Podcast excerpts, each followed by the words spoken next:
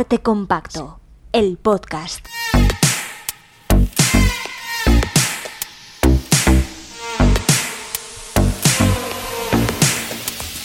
Con Juan Rasanz y Bernardo Pajares. Bueno, pues Barcelona no ha querido aplaudir. No pasa nada. No pasa absolutamente nada.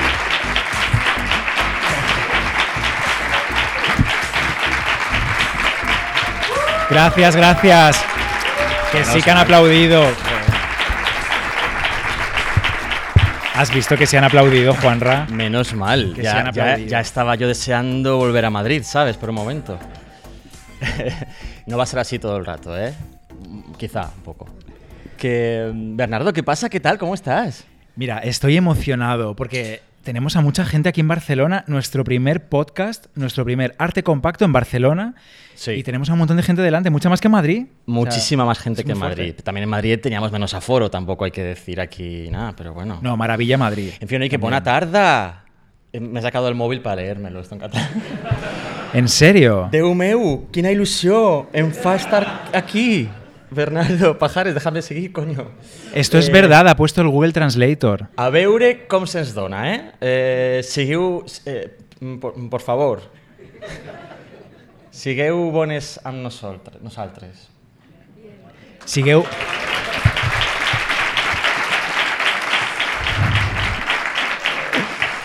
Ai. A ver, havien parlat de que jo... Eh, ara no sé ja seguir. No, jo vaig estudiar català dos anys, doncs. Sí. Jo parlo una miqueta català, vaig chino-chano, me, però, però Ahí va. sí. Bien.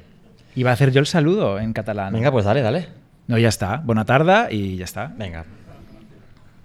Y luego a lo mejor digo alguna cosa más, no sé. Bueno, eh, gracias a la gente de Social Hub Barcelona, Poblenou, Muchísimas gracias. porque hemos, eh, nos hemos currado y se han currado ellos mucho que esto eh, esté, esté pudiendo pasar y vamos a volver a Barcelona. Así que gracias Luigi, gracias Dario, gracias Ada. Porque gente más maja. esta solo es la primera cita en Barcelona. Si estáis escuchando este podcast en 2024, cuando sea, eh, a lo mejor en 2024 ya no, pero en 2023 vamos a hacer más podcast en Barcelona y esperamos que hasta el 2030 y más Este sigamos lugar viniendo aquí. es lo más, este sitio. Eh, no sé si habéis tenido tiempo para recorrerlo, pero es que es muy chulo. Anoche Sí. tú y yo a las 2 de la mañana estábamos recorriendo las zonas comunes y no comunes. Y es muy guay. Eh, la gente que esté escuchándonos en su coche en Madrid, en, en- en Cuenca, donde, en México, donde esté, eh, probablemente me esté escuchando a, a mí muy poco y a ti muchísimo, Bernardo, porque estás ahí haciendo siento muchísimo. bullying. Siempre hacen lo mismo en Radio Nacional también. Se va acerca al técnico y le dice, oye, súbeme a mí, por favor. Ecualízame bien, yo micrófono vale. dorado. No, es mentira. Es mentira. Arranca. Pero cuando la técnica la lleva uno, pues claro, pasa esto. Ahora creo que ya está grabándose bien. En fin, que si no estáis aquí ahora mismo en The Social Hub Barcelona, os estáis perdiendo un momentazo genial porque es chulísimo el sitio y Chulísimo. además no vamos a estar comentándolo todo el rato, pero aquí detrás de nosotros, que ahora veis el logo de Arte Compacto con el grupo de San Ildefonso, con Orestes y Pílades, luego van a aparecer imágenes de Keith Haring enseguida, todo el rato. Entonces, lo que vayamos comentando va a estar apareciendo aquí atrás. Y Sí. os lo estáis perdiendo, así que mm, se siente. Correcto. Eh, bueno, ya Sí. está dicho los agradecimientos, todo bien. Todo Hola bien. Spotify, hola a todo el mundo. Todo hecho. Donde nos escuchéis. Eh, no es por tirarnos el pisto, pero recibimos muchos correos de gente que nos dice, hablad de este tema, hablad del otro. Eh, hablamos de los temas que nos seducen. Y Keith Haring es un tema que nos seduce mucho. Que no salen de los cojones. No así, sí, es, es otra manera de decirlo, sí. Es un artista que además tuvo que ver, tiene algo que ver todavía con Barcelona. Seguro que muchos lo sabéis ya, muchas lo sabéis. Lo vamos a contar enseguida. Quizá puedes poner la siguiente diapositiva, Juanra. No lo iba a mencionar todo el rato, pero ya lo estoy mencionando. Bueno, eh, que sepáis que os estoy viendo y tengo, eh, os veo como, como un poco así serios.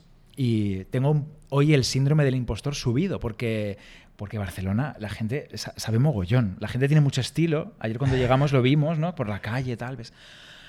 No es Madrid, ¿no? Que vamos como de cualquier manera. Nosotros hoy venimos con dos camisetas, que son dos camisetas de Keith Haring, pero de cualquier manera irás tú. es un poco de cualquier En el, manera. en el barrio de Salamanca seguro que van divinos de la muerte, claro. Ya, pero no es el estilo de Barcelona. En fin, No, que, no. que sois muy listos, gente lista, muy leída y, y he pensado, a lo mejor ya todo lo que, que con- contemos ya lo saben. Espero que no, que, que aprendáis alguna cosa y que nosotros aprendamos No, no, también. Ya está, creo que sí, no te preocupes.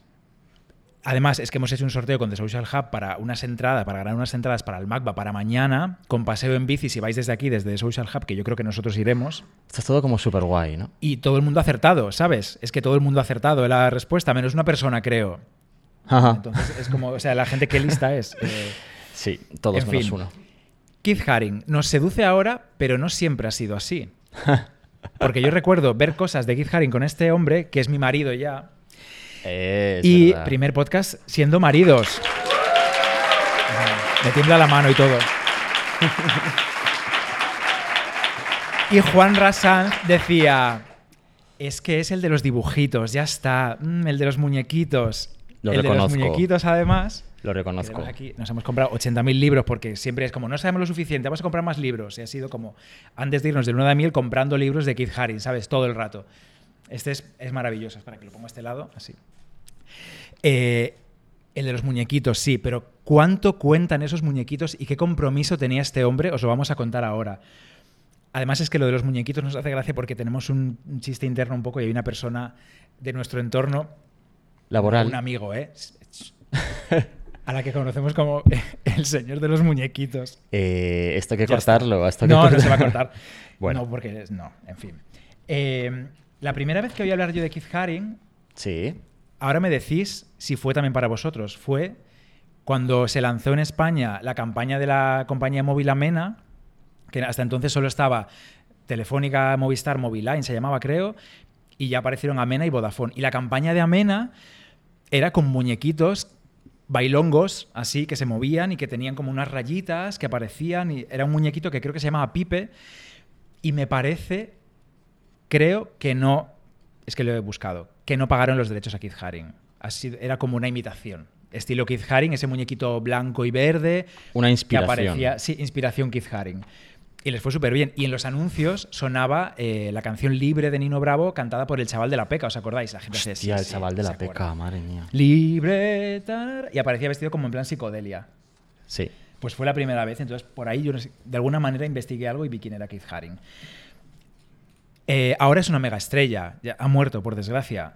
Mm, fue una mega estrella también mientras vivía. Él se empeñó en serlo, supo crearse un sello único, una marca personal, que esto de la marca personal es como fatal, ¿no? Bueno, un sello único como artista y además supo contarlo, que esto es muy importante porque no solo para el arte, también para la vida, a lo que os dediquéis da igual, mm, dedicarte a algo que se te da bien, pero además saber contarlo, saber si te hace falta para tu trabajo, que eso llegue a la gente, que eso se comunique. Y él supo contarlo muy bien porque se encargó de que siempre hubiese alguien con él, muchas veces un amigo, con una cámara que le hacía fotos, le grababa en las acciones que llevaba a cabo en Manhattan, que fue donde vivió la mayor parte de su vida.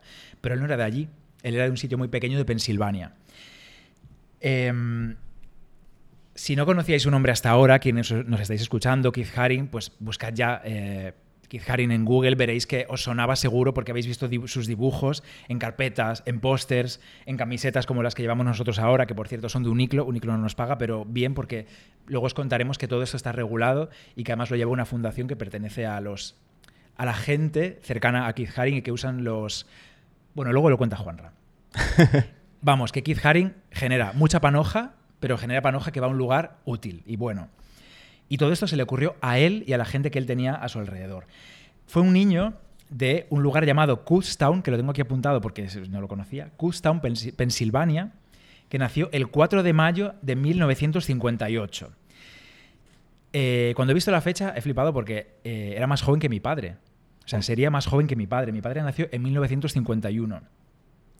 Así que hoy tendría setenta y tantos años y sabes que yo los números no se me dan muy bien, pero tendría setenta y algo. No. ¿No? No sé. Da igual, sigue. Bueno, era un niño que desde siempre llevaba gafitas, así con pinta de nerd, con gafitas cuadraditas. luego se pasó 65, la- ¿no? 65. No, que mi padre tiene 70 y... Por eso es más joven. Mi padre tiene 71, mi padre va Y Keith es más joven. ¿Has dicho? más joven. Ah, claro, claro, más joven. sí, sí. 65. Bernardo Pajares. Perdonad, es que estoy súper Que nervioso. a lo mejor no son 65, ¿eh? Que puede ser. Bueno, era el típico nerd de la clase. Cuando había que hacer equipos, él se quedaba solo. Que había que hacer parejas. Uy, somos impares, Keith. Pues él se quedaba con la profesora. A mí me pasaba. Eh, A mí también me pasaba. Era ese, tipo de niño. Siempre era el último en, en elegir en los equipos de, de deporte. Oye, no he dicho nada, no he dicho nada, pero hoy aquí está la primera persona que es familiar de ti o de mí en, en un directo de arte compacto. Está mi hermana Patti. Un aplauso para su hermana Patti Javi. y para tu cuñado Javi. He pensado en ella porque recuerdo yo en el instituto, una vez que tuve un problema con la profe de, de gimnasia que me quería hacer correr, tú imagínate, o sea, es como, ¿por qué? ¿Sabes? Yo aún no había descubierto que quería tener abdominales, en ese momento me daba igual, y correr para qué. Y entonces, bueno, en fin, da igual. El caso es que mi hermana vino a defenderme y le dijo a la profesora, ¿tú de qué? ¿Sabes? O sea, muy bien, muy guay. Mi hermana mola mogollón. Hola, Pati. Bueno, puedes seguir, perdón. No sé a qué venía todo esto. Voy a seguir, sí, voy a seguir. ¿A qué venía esto? Un poquito el ordenador. Pues a las, ¿Con qué a las clases, al nerd de la ah, clase. Sí, ser los últimos. Por eso nos cae bien. Nos cae bien por muchos motivos, quizá. Sí. Y lo vamos a contar a lo largo de toda la tarde. Nos cae, nos, nos cae súper bien. Sí. Creo que le conocemos muy bien ahora mismo, ¿no? O sea, estos son sus diarios y eh, los hemos leído, mm, subrayado y anotado por todos lados. Eh, así que le conocemos bien, o al menos conocemos la parte que él quiere que conozcamos de él. Vamos a contar, sí, importante, las fuentes siempre, brevemente. Los diarios. Los diarios de Keith Haring, eh, bueno, esta edición es en inglés, que porque era más fácil de encontrar, Porque somos bilingües y y todos. están editados por Penguin Random House. Eh, los diarios de Keith Haring. Vamos a usar también eh, esta biografía de David Bognarovich, que va a aparecer, ya os lo digo, que es de Cynthia ya la hemos mencionado alguna vez en el podcast. Y también dos, do- bueno, este catálogo también, que es de, de la fundación de Keith Haring, perdón que me apartó el micrófono. Te estás de olvidando Jeffrey de la gente de casa, Hayes, ¿eh? Julia Gruen. Bueno, el catálogo de Keith Haring grande. Que es precioso, queda genial en la mesa de centro. Además. Sí, pesa mogollón. Y yo lo traía en la mochila, bueno, en fin, una fiesta. Y dos documentales. Os voy a mencionar porque si luego queréis curiosear y así no lo decimos más ya. Uno se llama Keith Haring Street Art Boy y el otro El universo de Keith Haring, que hasta hace poco estaba en filming. Creo que ahora ya no, pero bueno, El universo de Keith Haring y el otro Keith Haring Street Art Que vuelva a filming, por favor. Sí. Eh, su familia, padres entrañables. Vivían en un lugar súper tranquilo, un lugar de casas, colinas, campos de maíz. Ahora tiene 4.000 habitantes, he visto, este Castown. Eh, desde muy pequeño, Keith dibujaba en cualquier papel que caía en sus manos, como todas las personas que dibujan bien desde pequeños. Dibujaba en la hoja de la lista de la compra, dibujaba por detrás de las tarjetas postales, dibujaba en todo lo que podía. En el colegio, mientras explicaba a la profesora, también dibujaba. Pero fue su padre, ¿no? El que le, le- le metió en el mundo del dibujo. Bueno, su padre le metió en, el, en la disciplina de esforzarse, de dibujar cada día, de no hacer como una cosita y parar, ¿sabes? Como de la constancia. Sí, su padre era marine, ¿lo he dicho ya? No. Sí, ¿Sí? No sé. Su padre era marine, sí. Y todo el rato cuando le preguntaban qué quería ser de mayor, ¿sabes qué decía? ¿Qué? Que quería ser artista y, y ser artista en París, además. Y vivir de vender sus dibujos, los dibujos que hacía. Muy bien. Sí, esto Pues lo consiguió. sí. Su primera acción que tuvo, que hizo con un, con un amiguito suyo, ahí en este lugar tan tranquilo, fue en los muros de las casas de su barrio, cuando Richard Nixon se presentó a presidente de Estados Unidos a las elecciones.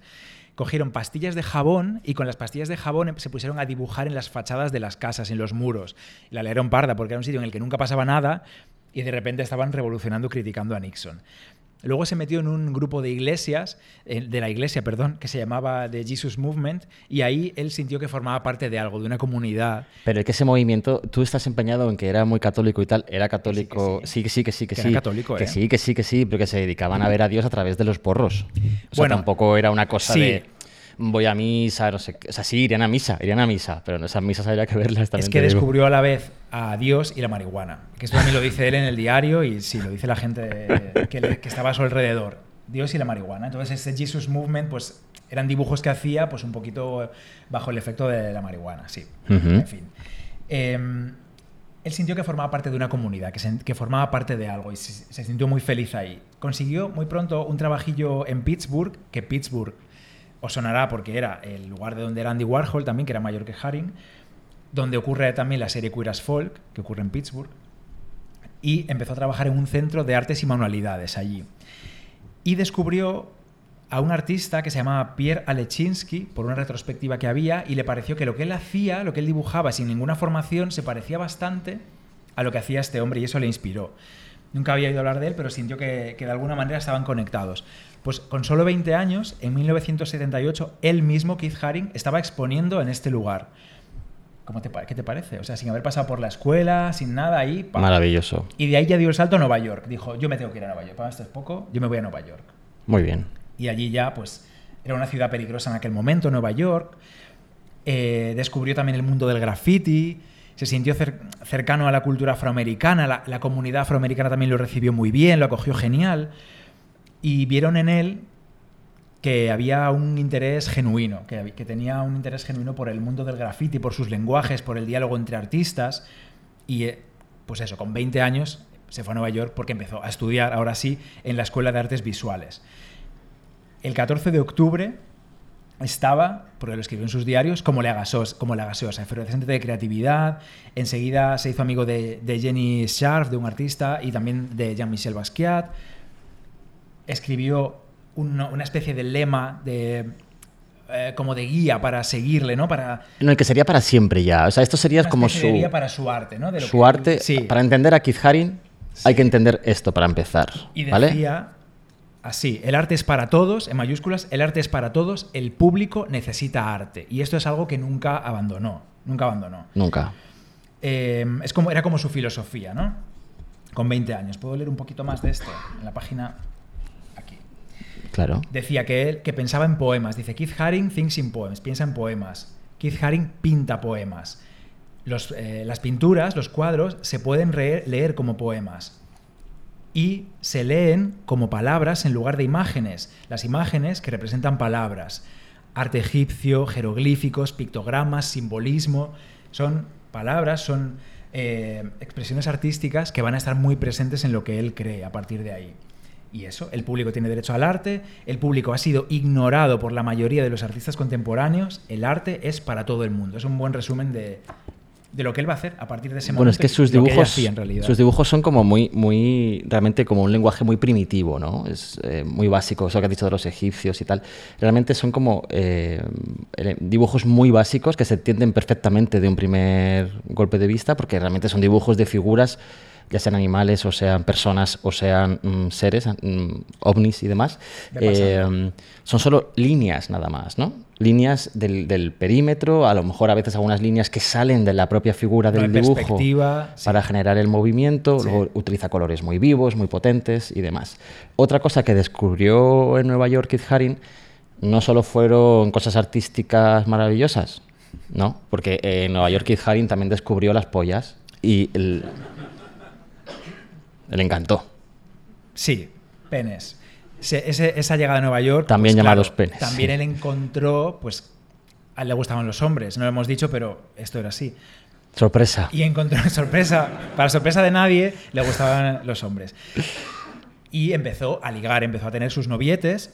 Eh, tuvo un novio que se llamaba Juan Dubois. La palabra noviete es como de... O Dubose, no sé cómo se dice, Dubose. Bueno, sus novios, sus ligues, yo qué sé, Juanra. No, no, que sí, que Yo sí. tengo casi 40 años. ¿Qué pasa? Eh, y se lió a dibujar penes, penes en papel milimetrado, penes delante de Tiffany's, penes delante del MoMA, penes por toda, penes cuando estaba en clase segurísimo también, igual que pues igual que lo hacía de pequeño con otras cosas, pues en ese momento también, todo el rato. Edificios fálicos, edificios que parecían penes, y lo escribía así con su texto debajo, edificios fálicos. Bueno, es que no sé si a lo mejor te estoy quitando un poco de, de lo que vas a decir después, no tengo ni idea, pero eh, No, adelante. en ese tiempo justo, ¿no? Pasaba muchísimo, muchísimos momentos de su día a día en saunas y en bares que eran de sexo y que además todo el mundo que habla de esto, aquellos que lo vieron en ese momento, hablan de ellos siempre, eh, sea quien sea quien lo dice en los documentales y tal, hablan de estos sitios como lugares a, la romana, que yo, o sea, ¿no? Como de, de gente mm, desnuda, eh, no sé, a la romana. Es que no sé. Tampoco me imagino yo la romana un lugar Con como una- túnicas. o sea, yo la sauna paraíso. Con peplum. No sé cómo se llaman aquí las saunas en Barcelona, pero la sauna ¿Cómo paraíso. se, llama, ¿Cómo se dice sauna en Barcelona? ¿En No, no, no Igual. cómo se dice, sino que cuál es la sauna gay famosa de Ah, Barcelona. ver, ¿Cuál es la sauna gay famosa de Barcelona? Casanova. ¿Casanova? Nadie lo sabe ahora. Que sí, han, han dicho Casanova. Pero muy bajito, así como de una esquina. A ver, yo nunca he estado en una sauna en Madrid. Yo y tampoco. sé que la famosa de Madrid es la Paraíso. Pero es porque que lo ponen en el metro. En el metro está todo el rato, la zona paraíso. Con torsos aceitosos. Y eso no es muy a la romana. Eso no es a la romana. Eso es como. Yo no sé, yo no he estado. Bueno, yo tampoco. No sé si es a la romana o no. En fin, Bueno, su vocabulario artístico. Vamos a, co- a contaros cómo era. Hay motivos que se repiten en sus obras, en, los, en las pintadas que hacía, en las pinturas murales. Eh, su sello era el bebé radiante. El bebé radiante es pues un bebé gateando con unos rayos que salen así alrededor.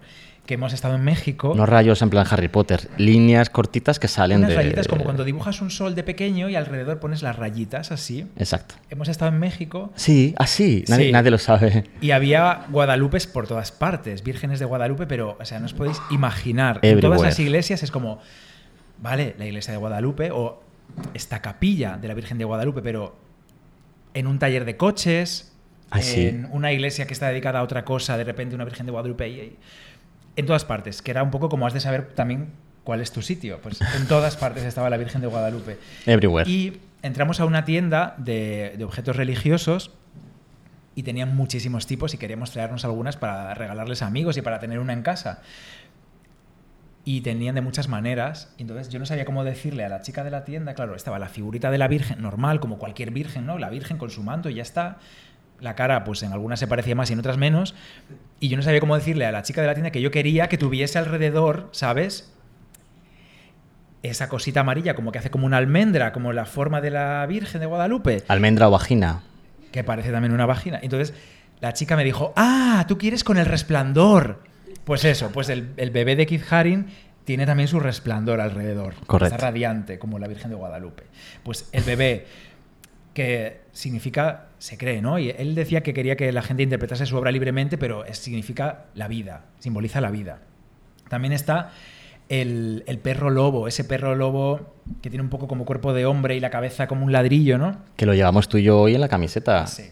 El perro lobo, ladrando. que también tiene la, suele te- representarse con las tres rayas como el, eh, como el, el ladrido que sale de su voz pintado en forma como se hacía también en bueno pues en las, en las culturas más antiguas que cuando eh, hacían personajes en relieves aparecía a veces la cómo se dice la, la vírgula ¿no? de la palabra que sale de los personajes hablando Sí, vírgula. pues así no el perro lobo podría simbolizar la naturaleza maltratada también hacía ovnis y pirámides podría ser que la pirámide simbolizase el pasado y el ovni el futuro. También siluetas de personajes con una X, con una aspa en el pecho, que se identifican eh, como o personajes importantes o personas que están marcadas por la muerte. Perdona, en esto, en esto que están viendo aquí la gente guay que ha venido a vernos en Barcelona, no solamente hay. O sea, hay un grupo de gente masturbándose, de gente no, de hombres masturbándose Penes. al lado de una pirámide y llega un ovni y se lleva a uno de ellos, que está radiante también, claro. O sea, es bien. Porque él eh, est- estas figuras las dibujaba por separado, pero también las combinaba como, como él quería, claro. Era Bien. su universo, su vocabulario artístico. También personas con agujeros en el estómago, con un agujero y algo que los atravesaba, sobre todo después del asesinato de John Lennon, que suele simbolizar, pues eso, también el asesinato, la muerte. Y pues combinaciones de estos personajes, como decía antes, ¿no? Eh, de muchas maneras, por ejemplo, eh, hay, hay un graffiti reciente de Banksy en el que aparece el perro ladrando de Keith Haring y una persona que lleva al perro atado con una correa, que es como el perro de Keith Haring ya no está libre, ya está atado. Es chulo esto, ¿no? Que los artistas urbanos también que, que combinen sus lenguajes y creen así eh, Cosas mensa- nuevas. mensajes nuevos. Sí. Total. El color. Keith Haring decía que lo absorbió de los dibujos animados de la tele que veía todo el rato, especialmente de los de Disney. Y él dice que, que aprendió el color del Technicolor que salía de las pantallas. Y tenía un poco de obsesión con Disney y en concreto con eh, un personaje, con Mickey Mouse. Le obsesionaba bastante y él decía que quería en algún momento pues, ser dibujante para Disney y trabajar para, para la compañía. Eh, como veis, el graffiti es algo que, a él le, ap- le apelaba mucho, pero él no trabajaba con spray, él trabajaba con pincel, porque eh, le, gustaba más lo que comunicaba y la, manera de... eh, nos han contado hace poco por cierto, cómo hacía, cortaba los pinceles, bueno, para no tener como el pincel súper largo, con un pincel corto mojaba la pintura y con una pintura muy espesa iba haciendo las, figuras. Y el spray, pues no le interesaba tanto, sí la cultura del graffiti, pero no el, medio, esa técnica no le interesaba tanto. Estaba, Y- estaba un poco preocupado, perdona que te corte con el tema del graffiti. Claro, que el graffiti era una cosa como, como de la comunidad negra de Nueva York, ¿no? Principalmente. Y él tenía miedo como que le recibiesen allí de, pues de mm, un poco como en el colegio, del, del chico blanco y marica eh, de gafitas que de repente empieza a hacer graffiti y es una, cos- una cosa como de cultura Pero al negra. contrario, realmente. recibieron genial, porque Le sentían que tenía un genial. interés genuino y que como artista él quería encontrar su lenguaje y que le respetaba mucho. Sí, Sí, sí. sí. Él, él nunca quería como pisar el terreno de nadie. Hmm. Aunque hay un momento en el que le pasó un poco, y ahora lo voy a contar, que, que acabó regular en, en otro lugar, que no fue en, en Manhattan, pero bueno. Y además a él, perdona, es que a lo mejor lo vas a decir, pero No, no, no, dale. Eh, a él le interesó mucho del graffiti el hecho del el uso de la vía pública, ¿no? Y el hecho de los recursos que la gente normal ve. Mm, es decir, él piensa que el arte es para todos, que la gente normal que va al trabajo necesita arte en su día a día. Entonces, ¿qué hace? Recurrir a esos espacios públicos, igual que el graffiti, para comunicar su arte. Entonces empieza a pintar eh, grafitis eh, en muros de la calle, en vagones de metro, que los llena completamente Eso lo voy a contar después, espérate, Vale, espérate. ¿Ves? Perdón. Espérate, sí, eso lo voy a contar ahora mismo, sí.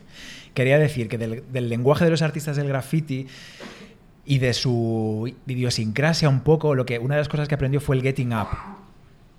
¿El qué? El getting up, el levantarse, el alzarse, el poner el cuerpo para transmitir mensajes importantes como por ejemplo contra la brutalidad policial en las calles, que esto Claro. pasaba mucho a los artistas negros. Es que este hombre pasa de, en un primer momento, pintar pollas, básicamente, a, y, y niños y tal, a eh, ir incorporando en sus obras unos mensajes eh, políticos y mensajes que están muy eh, eh, con la intención de luchar por diferentes causas en las que él creía. ¿no? Claro, que es una manera muy inteligente de hacerlo, porque son personajes que parece que son como muy simples, muy naif, colores alegres, y estás contando unos mensajes bastante fuertes. Correcto. Y, y muy, muy... Ah, no me sale ahora la palabra, como comprometido. Muy comprometido, total. Pues él lo estaba. Y tenía muchas referencias también al arte clásico. Por ejemplo, a la figura de Medusa, que la usó muy a menudo con, eh, personajes sin cabeza, de los que salían serpientes. A veces las serpientes tenían luego un círculo con una X, como esos personajes a los que él manda, eh, como, ah, marcaba con la muerte. Medusas mezcladas con Saturno devorando a un hijo, muchas referencias a, a otros autores clásicos anteriores, porque era- él era una persona pues muy culta, aunque hay gente que piense que era solo el de los muñequitos. Eh, era una persona súper culta y que de manera inteligente utilizaba esto que él sabía. No, es que nos cae súper bien, nos cae mejor que nadie, mejor, nos cae mejor que nuestros amigos Y a veces, a veces las críticas les llegan porque él buscaba la fama, le llegan por ahí. Sí, buscaba la fama. Sí. Él cuando veía una cámara iba, pero buscaba la fama por un, por un buen motivo. También te digo una cosa, está en Nueva York en los 80, quiero decir, eh, si no buscas la fama, pues Totalmente. ¿qué haces? Te Bueno, mueres. Aquí entra en escena David Bognarovich, que sabéis que lo amo. A principios de los 80 fueron compañeros de trabajo. Los dos fueron camareros en el mismo sitio, en un lugar que se llamaba... Yo pensaba que ibas a decir, los dos trabajaban en una galería de arte, los dos No, no, no. camareros. no. Los No, dos. es que... Sí, ver, sí, urbano, claro. todo. Tenían que buscarse la vida. Fueron camareros en un lugar que se llamaba La Dancetería, Dancetería. Que yo no sé qué tipo de sitio era. La verdad, tengo que buscar más sobre esto, pero Ni idea. es guay que un sitio, un sitio se llame La Dancetería, La Dancetería. Sí. Te tomabas un té, un baile... mm, Un té, no creo. No sé, bueno, en fin. Eran camareros o como ayudantes de camareros. Eran como, bueno, que estaban ahí. Chavales que estaban sí, por ahí. mm, Tal, y eran, eran compañeros. Eh, parece que David estaba bastante empeñado en hacerse amigo de Keith, pero a Keith como que no le hacía mucha gracia a David Bognarovich.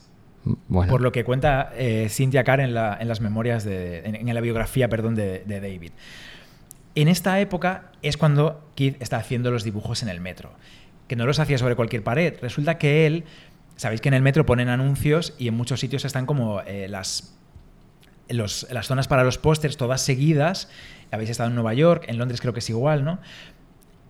si hay anunciante se pone un anuncio de lo que sea, de un disco de Whitney Houston, de la próxima peli, de un musical, bla, bla, bla. Si no hay nada, se dejaba en negro.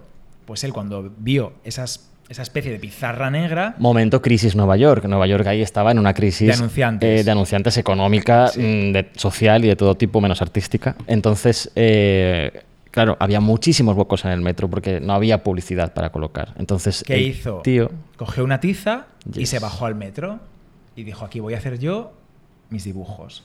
Y voy a hacer que mis mensajes, los que yo quiera, lleguen a la gente en el mismo lugar que se usa para poner anuncios, que es un lugar que está estratégicamente puesto ahí porque la gente lo mira. Va a ver el anuncio que está a un lado, al otro y mi dibujo. Le detuvieron varias veces porque esto, claro, estaba prohibido. Igual que comprobaban que nadie pusiese cualquier, cualquier póster, lo que fuera, pues comprobaban que cualquier artista no pusiese ahí lo que le daba la gana. Pero lo hacía todo el rato.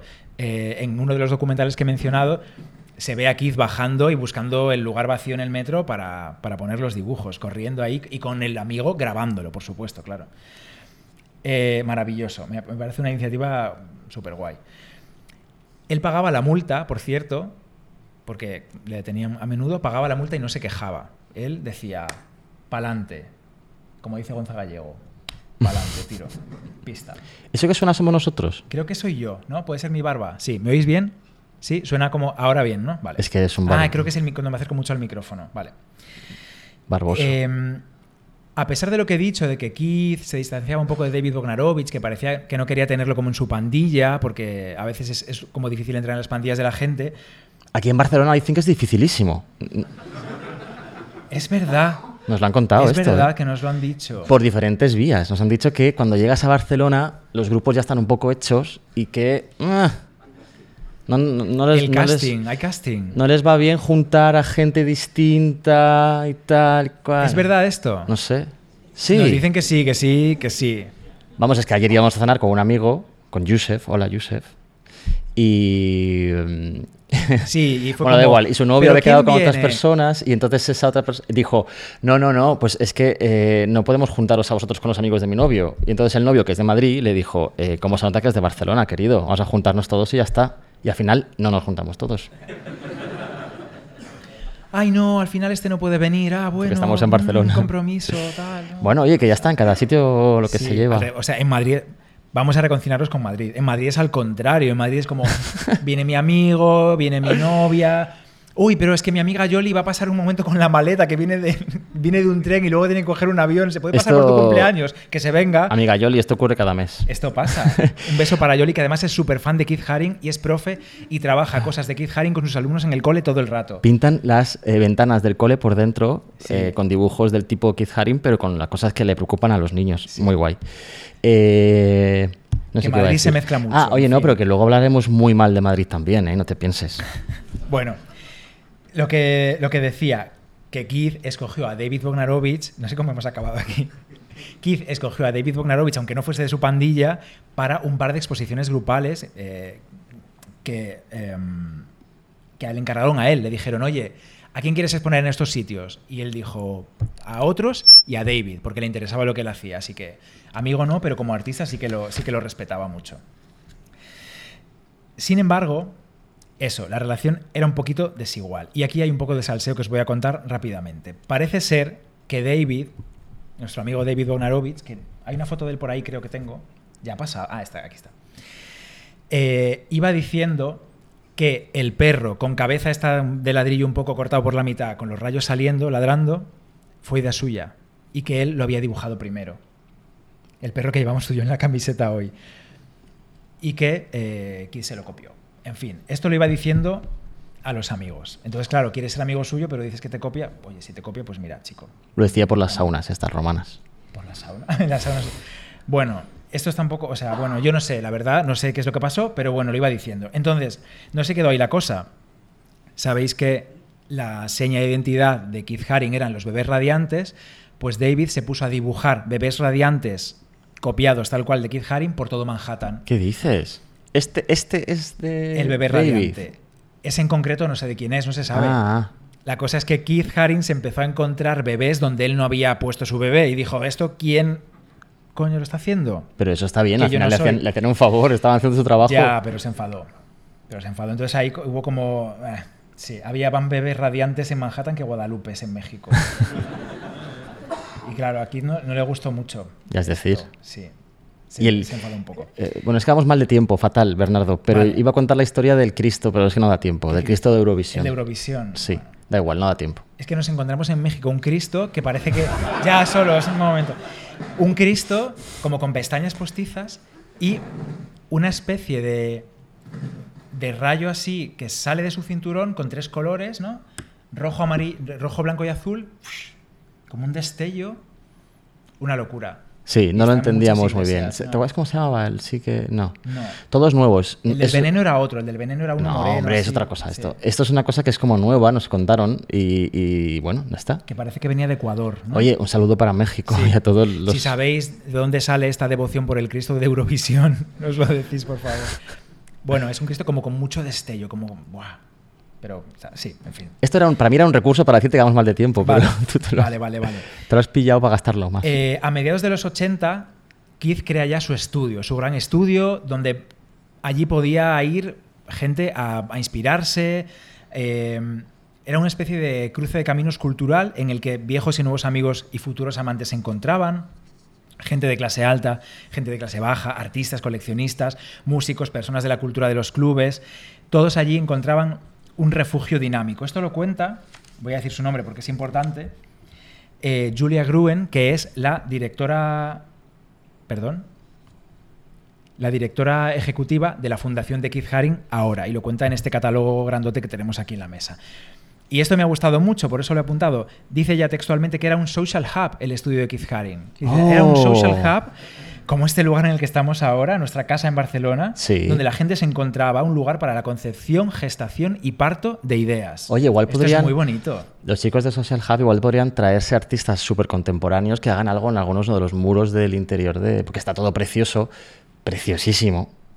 Aquí, ¿no? Como unos Keith Haring, como Pero, unos bebés ejemplo, radiantes. Aquí un graffiti de alguien así como puntero, pues Bueno, podría podría ser. Sí. Podría ser, por ejemplo. sí. Igual algún día lo protegen. Sí. Venga. Vale, voy a, y termino ya en la historia de Keith Haring eh, con Bognarovich y yo creo que ya voy acabando yo. Cuento solo un poquito más y ya te dejo a ti seguir. Y vamos a hacer un pequeño descansito para que podáis salir un momentito y volvemos. Em, Que podáis ir a mear, vamos. Es que Juanra es así. Bueno, grupos de amigos. Momento grupos de amigos. Keith no estaba en el de David Bognarovich porque él no quería, pero sabéis que en el de David Bognarovich estaba Peter Huyer, que fue su novio y luego amigo, y había más gente, ¿no? Había, había parejas de novios, amigos y tal, ¿no? Entonces cuentan que le gustaba hacer mucho una cosa y era preguntar a sus amigos, a David Bognarovich, artista maravilloso, no me cansaré de decirlo, súper comprometido también, eh, con el tema del VIH, además, igual que Keith Haring, No te adelantes. eh, les preguntaba algo que, que nosotros preguntamos también a la gente. Si pudierais tener solo una obra de arte de cualquier momento de la historia del arte, si pudiera ser vuestra, ¿cuál sería? ¿Cuál elegiríais? Entonces, eh, los amigos respondían pues cada día una cosa distinta, igual que tú y yo. ¿no? ¿Tú cuál, cuál tendrías? Ah, no sé. Un Kid Haring. ¿Un Keith Haring? Hombre, pues hoy sí. Bien. Ah, no, no puedo decir esto, claro. No, muy bien. Sí, sí. Vosotros, bueno, respondeos. Decid algo. ¿Qué tendríais vosotros? Están ahí como... Uy. Una obra solo. Alguien. La Mona Lisa. O sea, mo- Pero eso lo, lo quiere para sacar dinero. Panoja. para tener colas en la calle ahí, venga. ¿Otra persona? El Duque de Lerma. El Duque de Lerma es maravilla, de Rubens, ¿no? Hombre, el Duque de Lerma, eso te llena el salón, ¿eh? Pones el Duque de Lerma y ya no necesitas nada más. Qué maravilla. El Duque de Lerma, caballo de Rubens. Me encantan. ¿Alguien más? Estas bromas internas. mm, Yo, hay un bosco. Yo No me extraña. bosco. El Jardín de las Delicias no sé si nos cabe. En realidad sabéis que el Jardín de las Delicias Un es... bosco o sea, chiquitín. el Prado pidió por, por... Yo querría tener el Jardín de las Delicias y lo tiene, pero no es suyo. es como algo, algo parecido, ¿eh? Bueno, es de va. patrimonio nacional, pero. Sí, bueno. bueno, pero da igual. Bueno, pues esto preguntaba David Bognarovich a sus amigos. Cada uno respondía una cosa diferente. Y Peter Hujar, que era su novio, siempre decía lo mismo. Decía, elegiría o una película de Andy Warhol, especialmente Chelsea Girls, o uno de los dibujos del metro de Keith Haring. Y entonces cuentan que David Bognarovich siempre se quedaba callado un momento y luego decía, ¿os lo podéis creer? No elegiría una obra mía, elegiría uno de los dibujos del metro de Keith Haring, que se cabreaba muchísimo y Peter Huyer se echaba a reír. Qué bonito. pues sí. Qué bonito. Es bonito, ¿no? También respetar Es precioso. lo que quiere tu novio. Y ya está. Claro, siempre. Bueno, pues ya está, esa es, esa es la historia. Esto me gusta mucho de, de Keith Haring, lo que os voy a contar ahora, y es que en cuanto empezó a ganar dinero, volvió a casa de sus padres, a ese pueblo de Pensilvania, con billetes de 100 dólares, y les dijo, tomad, agradeciendo lo mucho que le apoyaron cuando se fue de casa y cuando él no tenía un medio para, para vivir. Y que su madre le decía, pero hijo, pero esto, no, no, que tú tienes que pagarte las cosas, tienes que pagarte pues la casa en Manhattan, que es muy cara, tienes que pagarte el estudio. Y, y le dijo, mamá, ya vivo de mi arte, toma. Y que le tiraba los billetes. Ay, papá, make it rain. Y eso me gusta mucho. Me parece muy importante ser agradecido con tus padres también y con la gente que te ayuda en general. Maravilla. Cuando cumplió 26, en 1984, el 16 de, de- de mayo hizo la fiesta, hizo un fiestón donde ya fue todo el mundo. Fue todo el mundo. Invitó a mogollón de gente y cuentan en el documental que era como el día y la hora en el que estaban, eh, estaban las piedras de, To- de Stonehenge, ¿sabes? En Gran sí, Bretaña. Sí. Y el sol pasando por las piedras ahí en ese momento mágico Sí. de tal. Pues eso fue la primera fiesta de cumpleaños grande que celebró Keith Haring. Es que eh, elemento fiesta es muy importante para hablar de Keith Haring. Hasta ahora no había aparecido solamente las saunas, Es pero eh, realmente el momento fiesta es fundamental para hablar de Keith Haring porque le encantaba la fiesta y, y la incorporó como una parte de... Bueno, él entendía que su arte y su persona y sus gustos estaban todo unidos, todo junto. Entonces esas, esas fiestas estaban llenas de artistas, llenas de galeristas, llenas de gente de Hollywood, llenas Total. de gente súper guay, porque enseguida se hizo famoso, claro. Ahí Salió ya estaba en su top. dibujito del perro salió ahí en las pantallas de Nueva York Consiguió y que su, tal. que su perro saliese en Times Square, se hizo un selfie, igual que Zetangana la primera vez que pusieron un anuncio Soy un gran vía, que se hizo un selfie Igual. con su portada. Y entonces ya todo el mundo quería ir a las fiestas de Keith Haring, eran famosísimas las fiestas de Keith Haring. Sí. Sí. Y ya está. Y Ahí estaba todo el mundo. Estaba Diana Rosa. perdón. ¿Rosa? Dayana Rosa. No, no sé qué me quieres Es que he decir. puesto Diana Ross y el corrector automático. me- Y tú lo has leído tal cual. Perdón. Y lo estaba pensando. ¿Sabes cuando piensas, no lo digas, no lo digas, no lo digas? Estaba viendo y le decía, Diana Ross. Y de hecho estaba Diana Rosa. bueno, Rosa. Estaba Diana Ross, Michael Jackson. Keith Haring le pintó una cazadora a Madonna y consiguió que Madonna cantase en una, en una fiesta más tarde. Bueno, es que Madonna adoraba a Keith Haring. Madonna lo adoraba. Y Keith Haring dice aquí algo así como de que ha escuchado a una chica cantar, Sí. que canta un poco mal, pero que va a llegar lejos. Que va a llegar lejos, sí, sí, sí. Vamos, en el clavo. Y ya fue como esa conexión, ¿no? Keith Haring, Andy Warhol, Yoko Ono y John Lennon, Farrah Fawcett, ya estaba como en ese, claro, otro nivel de fama y ya pues llegas a todo el mundo. Por cierto, Madonna, qué mal está ahora, ¿eh? No, yo ahí no, ahí no me parece bien eso. Vale, perdón. Yo creo, que, yo creo que Madonna está enseñando a muchas artistas y muchos artistas lo que es tener ese nivel de fama que tiene Madonna, que es de los. Sea, un nivel que tiene muy poquita gente. Tener esa edad y ser mujer, además, que es muy duro en el mundo de la música. Y usar las redes. Y ya ahí llegarán ya, las Duas Lipas, las Arianas Grandes. A ver cómo llegan. A ver cómo llegan. Ya veremos, ya hablaremos. Correcto. Eh, sesión fotográfica, ya termino. Momento conjunción como lo de Stonehenge. Sesión fotográfica para la revista Interview de Andy Warhol, en la que, a ver si no, si no me pierdo, Keith Haring pinta el cuerpo de una mujer increíble que es Grace Jones, que escuchadla si no habéis escuchado, que sabemos que este podcast tiene oyentes muy jóvenes, buscad la música de Grace Jones porque es brutal también. Keith Haring pinta el cuerpo. ¿He dicho Diana Ross? No, he dicho. Grace Jones, ¿no? Has dicho bien. Diana Rosa. Diana Rosa Quintana. Pintó el cuerpo a la Rosa Quintana En veredicto, y, y el de Ayushi. Diana, eh, Ayushi también posó. Grace Bueno, Jones. Ayushi seguro que se, vamos, que se prestaba. Ayuso. Ayuso y Anita. Vamos. Uy, Grace perdón. Jones, desnuda, con ese cuerpo negro. Esas, esas pinturas blancas Pasa de Keith algo. Haring como tribales, Sí. que tienen un poco de azteca también, que vimos en los Mucho. museos de, de México y de Puebla, Mm. de Ciudad de México y de Puebla. Perdón, mi micrófono. Ahora bien, vale. Dos, tres. Para la revista de Andy Warhol y las fotos las hace Robert Mapplethorpe. O sea, ¿cómo es esta conjunción? Y el making of de la sesión lo hace el, asistente de Robert Mapplethorpe, que era español, Ajá. que se llamaba Javier Porto. Creo que está vivo todavía Javier Porto. Un saludo a Javier Porto. Seguro que nos escucha. ¿Cómo es esta conjunción? Oye, ¿una entrevista a Javier Porto? ¿Qué? busca. Pues ya se verá. sí. Vale, Que además Grace Jones era icono gay, o sea, estaba todo ahí, maravilla. maravilla. Maravilla todo. Berthorpe es el de las fotos de las pollas también. Sí, hemos hablado ahí. de él en Arte Compacto ya. Sí. Y ese día, además de la sesión, era el cumpleaños de Javier Porto y se lo tomó como un regalo esto de cumpleaños el poder estar en ese lugar. Andy Warhol, May Berthorpe, eh, Keith Haring pintando a esta mujer, Grace Jones, salir haciendo las fotos y como, ¿a dónde atiendo yo? Que estoy aquí volviéndome loco. Sí. Pinta también en esa época Keith Haring el mural Crack is Wack, que es uno de los más importantes, de los más conocidos de su carrera, que está, bueno, pues entrando en ese tema tan importante también de, del camino por el que va mucha gente que, bueno, pues que, toma, que tomaba crack, ¿no? Que iban a la deriva.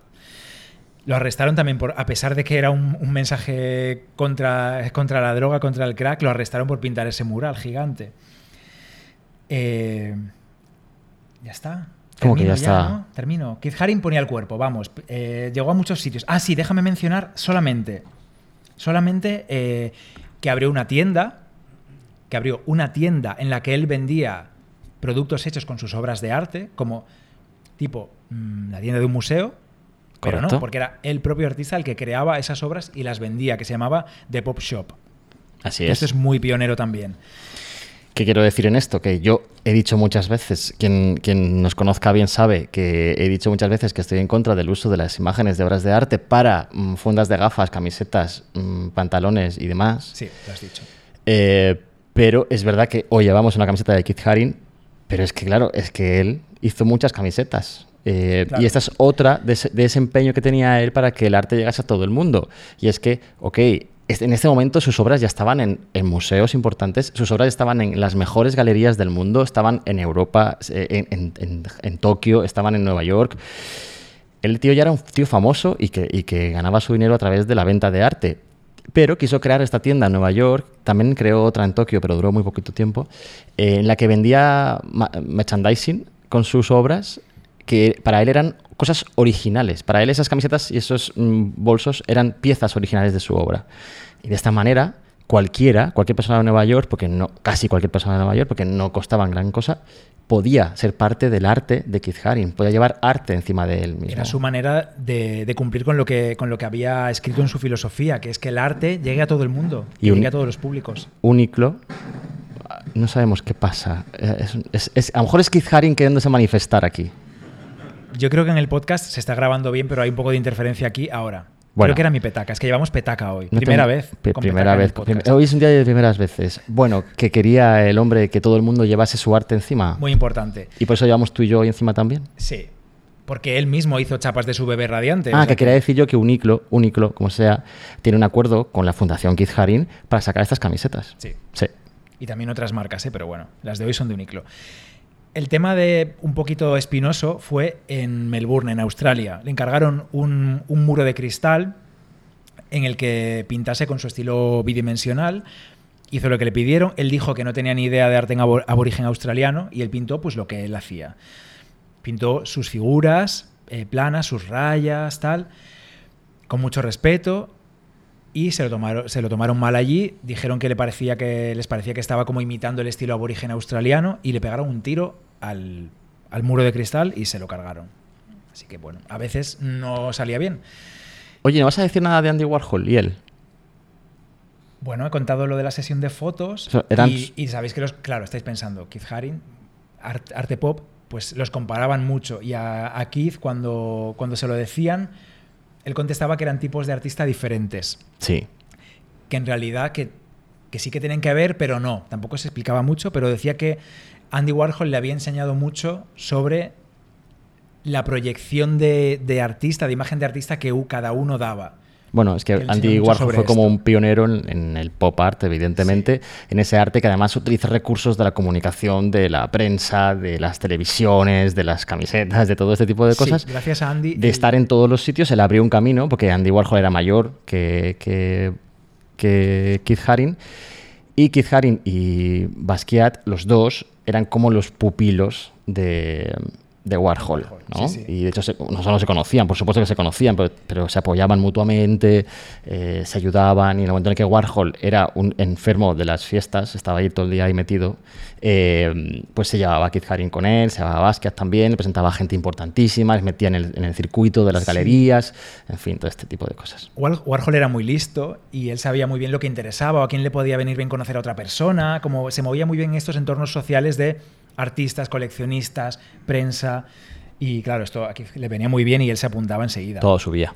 Entonces combinó esa obsesión que tenía con Disney y con Mickey Mouse con esa relación que tenía un poco mm, poliédrica con Andy Warhol y dibujó a Andy Mouse, que era una combinación entre Mickey Mouse y Warhol. Y por ahí aparecen los billetes de dólares, aparece el, el concepto de la fama, Sí, bueno, el concepto de que, te, de que te arropen, que te eleven, todo esto, ¿no? Como artista. Cuando murió Warhol en el 87, en 1987, le, le impactó bastante. Y bueno, pues le. le ¿Sigues- afectó. sí, ¿Lo vas a dejar aquí? Sí, ya, eso ya. Y dijo: voy a, Leo esta entrada y termino aquí, si quieres. Vale. Sí. Sí. A lo mejor podemos poner en el podcast un poquito de Grace Jones para que la escuchen. y ¿Me dejas poner música? pausa. ¿Me dejas poner música? Un poquito, unos segundos de música. No vaya a ser que Spotify nos diga. ¿Vale? Hay que pagar, panoja. Entonces, murió Andy Warhol, que sabéis que no murió de SIDA, pero sí que hubo gente que murió, perdón, de complicaciones derivadas del SIDA, pero muchos feo. amigos, muchos amigos y conocidos del entorno de Keith Haring estaban muriendo así y escribió en sus diarios lo siguiente: Mis amigos están cayendo como moscas. Él sabía que tenía probabilidades muy grandes de contagiarse también. Dijo, mis amigos están cayendo como moscas y yo sé en mi corazón que es solo por intervención divina que sigo vivo. No sé si tengo cinco meses o cinco años, pero sé que mis días están contados. Por eso, por esto, mis actividades y proyectos son tan importantes ahora. Estoy seguro de que lo que me va a sobrevivir es tan importante que merece que sacrifique mis lujos personales y mi tiempo libre. Hacer lo máximo posible, lo más rápido posible. El trabajo es todo lo que tengo y el arte es más importante que la vida.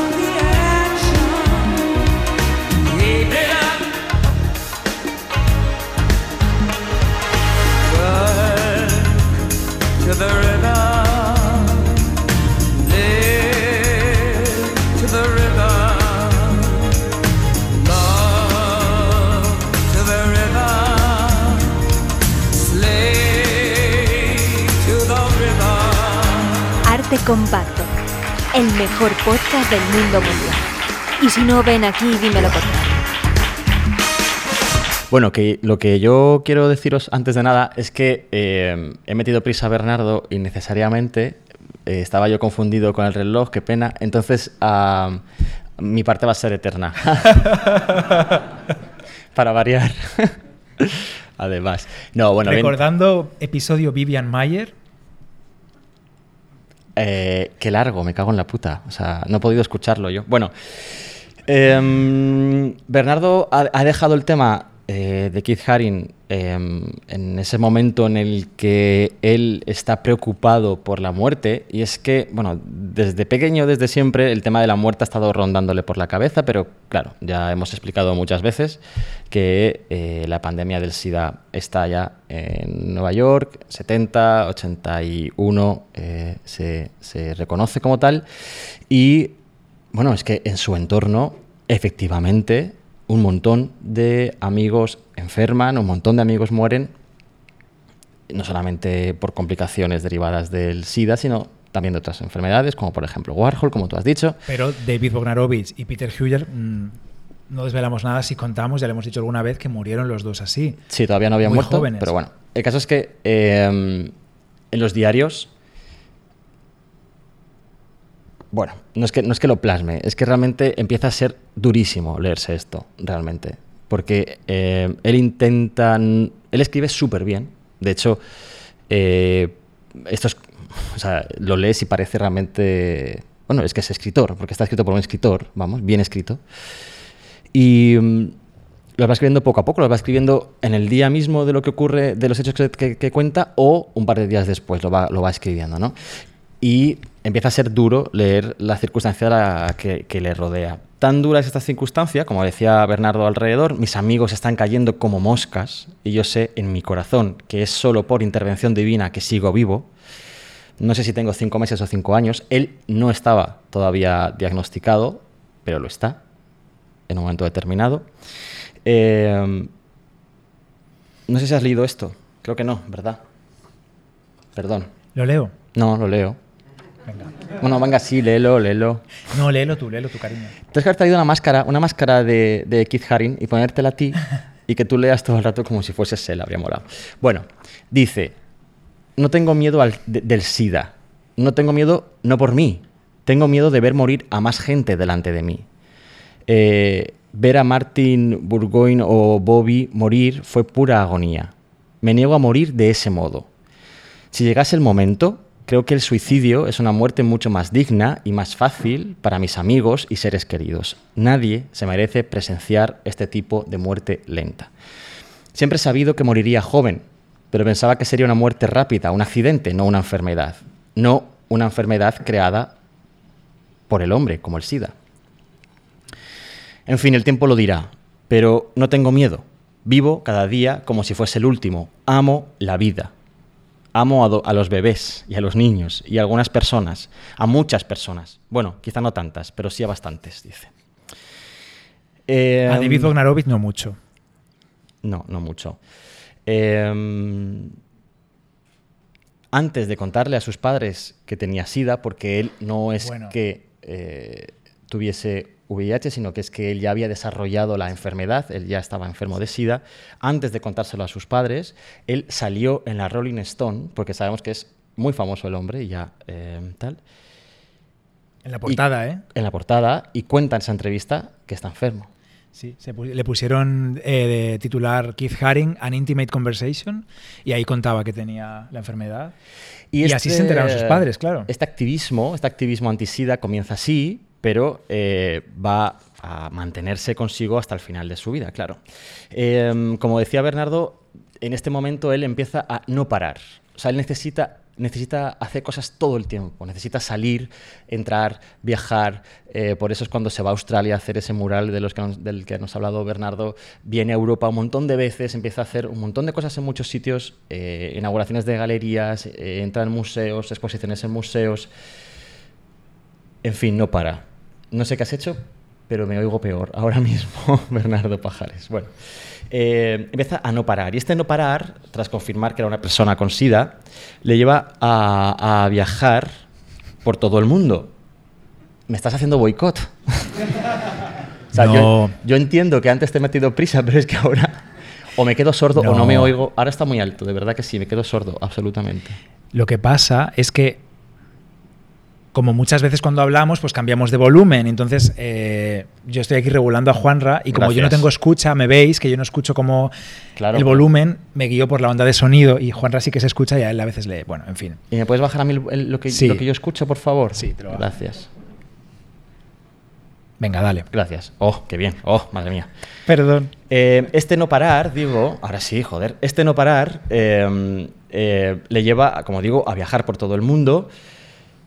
Dice él literalmente, yo voy a usar mucho los diarios porque es con lo que he dormido de los últimos meses, así que voy a, voy a decir muchas cosas que decía él literalmente. Por ejemplo, dice, todo esto, moverme, viajar, crear, me mantiene la cabeza y el cuerpo ocupa- ocupados, mi mente alejada de todo lo que está desapareciendo a mi alrededor. Y Europa fue el destino inicial de un viaje que elige para los primeros meses de 1989. Ya hemos viajado en el tiempo bastante, ¿no? Un viaje de vacaciones, un viaje para descansar, para parar, eh, en el que no va tampoco a parar de crear, evidentemente, no puede, pero son vacaciones no de la creación artística, no de la creación literaria, sino vacaciones de lo que le está ocurriendo alrededor, de vacaciones de la, vacaciones de lo que es, de la muerte que tiene a su alrededor. Eh, y luego ya os leeré algo de esto. El caso es que el día 10 de febrero de 1989 llega a París y el día 13, tres días después, llega a Madrid. Hombre. A ver, estoy deseando. Antes de ir a Madrid a saco, voy a deciros una cosita, un cotilleo, una cosita, una chichita. Eh, este viaje lo hace acompañado de su amigo Gil Vázquez, un chico muy joven, como pueden ver en la foto aquí la gente guay que ha venido a vernos, eh, un chico muy joven que fue su apoyo más fundamental en la última etapa de, de su vida. Eh, No sé su edad, la verdad, ni actual ni de entonces, porque él está vivo todavía y es una persona muy importante relacionada con Keith Haring, luego contamos por qué. Sí. Eh, pero el propio Hill cuenta que para viajar con Keith Haring, eh, él, Keith Haring, tuvo que ir a ver a sus padres, a los de Hill, para convencerles, porque él era tan pequeño que nunca había salido de Estados Unidos ni viajado a ningún lugar. Entonces, bueno, Hill es importantísimo y se va a quedar con nosotros, como digo, toda la, toda la tarde a partir de ahora. Dice Keith Haring sobre, sobre, sobre Gil Vázquez, dice... Parece que a todo el mundo le cuesta asumir nuestra relación de amistad y, y todo mm, les parece y quieren interferir en ello. Es muy simple para mí. Todo lo que sé es que me hace sentir más feliz y más inteligente que nadie que haya conocido en mi vida. Esto no va de sexo. Aunque sea bellísimo, sé perfectamente que nunca tendremos sexo. Todas las señales indican que no.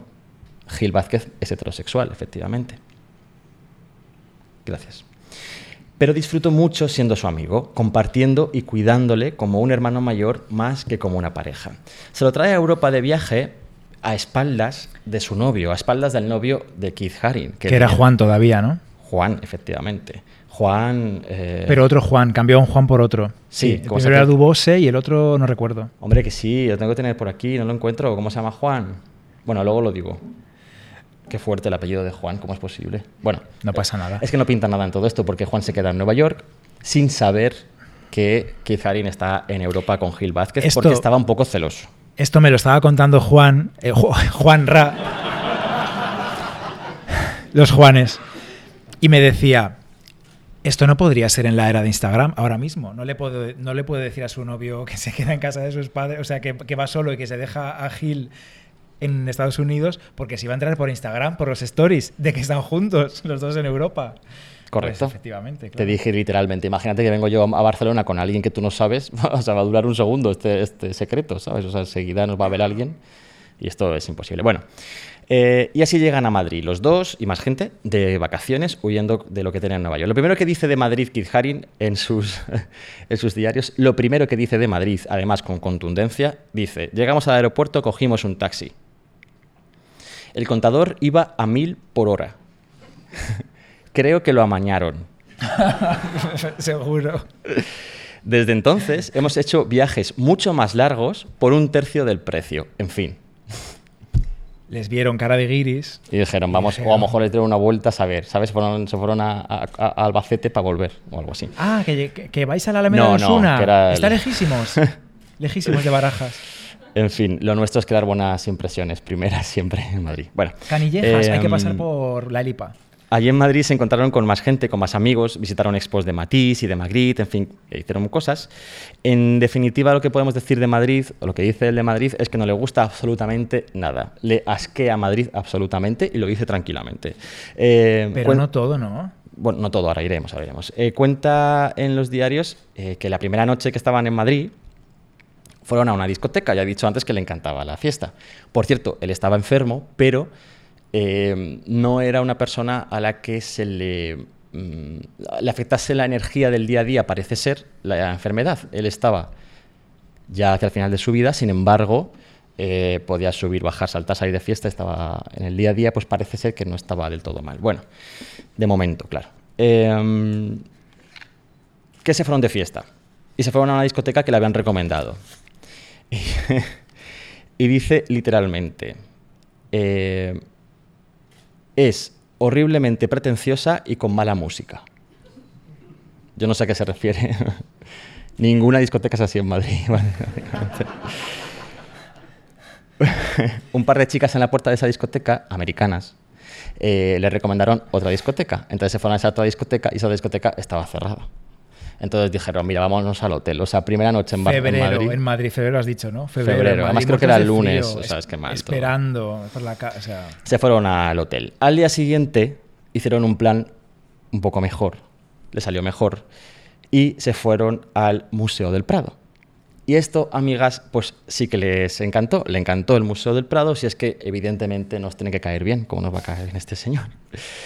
Eh, le gustó mucho el Museo del Prado. Eh, dice que fue- se fue directo, que dejó a Gil Vázquez por ahí dando vueltas, y el que se fue directo a ver el Jardín de las Delicias eh, del Bosco. Y aquí me vais a dejar que haga un pequeño, eh, bueno, un pequeño momento filosófico tenso un poquito. Vale. Voy a beber. Di algo, mientras tanto. Voy a aprovechar para contar que una persona que ha estado hace muy poco en la sala del Jardín de las Delicias, que no lo había visto nunca y era su obra favorita desde pequeño, es Tim Burton. Estuvo con él haciendo... O sea, déjame que cuente un momento esto de otra manera. Yo estaba por ahí buscando a una vigilante de seguridad que tenía las llaves de una sala a la que yo tenía que entrar y las llaves no puto estaban en ningún sitio. 9 de la mañana, a las 10 se abre. Hay que hacerlo todo como muy rápido, a esas horas. La- lo tiene la vigilante del Bosco. Ok, me voy al Bosco. Entro a la sala del Bosco y está Tim Burton, el Jardín de las Delicias y Bernardo Pajares. Haciendo una foto con el móvil a Tim Burton. Fue como, o sea, ok, yo no tenía ni idea de toda esta historia y me pareció muy guay. Bueno, pues es que no había manera de sacar a Tim Burton de la sala porque estaba literalmente intentando agarrarse a la peana del Jardín de las Delicias porque estaba fascinado. Era su obra favorita desde pequeño, había hecho trabajos sobre, ellas, sobre ella en la Escuela de Artes cuando estudió y estaba que no podía apartar la mirada del tríptico. Estaba flipando. Pues- Entonces, Javi, eh, Javier Sainz de los Terreros, que es mi compañero en redes sociales del museo, estaba con él haciéndole la visita y le decía, bueno, Tim, que es que el museo va a abrir dentro de un ratito, hay que hacer el directo de Instagram, que ese día lo hacía yo menos mal, y Javi con Tim Burton llevándole, bueno, vamos a ver un poquito de Velázquez, un poquito de Goya, y luego hay que abrir y que venga ya todo el mundo, porque, Así fue. bueno, en fin, que estas cosas, por si hay críticas y tal, se hacen muy, muy pocas veces. Y fue pues una, un interés que tenía él muy personal en, en verla, sobre todo la obra del Bosco, y desde el museo a veces de manera excepcional se hace, igual que se hace también con gente anónima. Hoy tenemos aquí a, a una amiga, Ana, eh, que en redes es Silencio Ana, y pues ganó un- en un sorteo que hicimos a través de redes sociales del museo para recibir a seguidores de Instagram en esa hora antes de abrir, y también ha estado allí, así que no solo va gente como Tim Burton o artistas o lo que sea, sino que también va personas anónimas, a veces de manera excepcional. No se hace todo el rato, pero de vez en cuando puede hacerse. La idea es que a esa hora el museo está con otras actividades, pero oye, Ya. perdón, es que también tengo que contar esto. No, toda esta justificación sobra absolutamente, porque si alguien es tan gilipollas de quejarse porque el Museo del Prado se abra para Bueno. uno, para un creador y un artista de nuestro tiempo, para que pueda ver el Jardín de las Delicias a gusto, entonces esa persona, esa queja no merece la pena, ya está, fin de la historia. Perdón, tengo que Sí, decir Ana y Oscar, su niño que también estuvo con ella y le mando un beso a Oscar, que nos escucha. Es mi podcast y digo lo que quiero. Que se quejen más, que se quejen más de las reuniones de la OTAN y menos de que va Tim Burton al museo. Bueno, Hala, venga, tú encendiendo hogueras, dale. tengo un- Gasolina. bueno, pues a, a- a Keith Haring, iba a decir a Tim Burton, a Keith Haring le pasa algo parecido. Oye, miércoles me está gustando. Ya, perdón, perdón. Ah, porque es de Tim Burton, vale, sí, sí, sí. Vale, vale.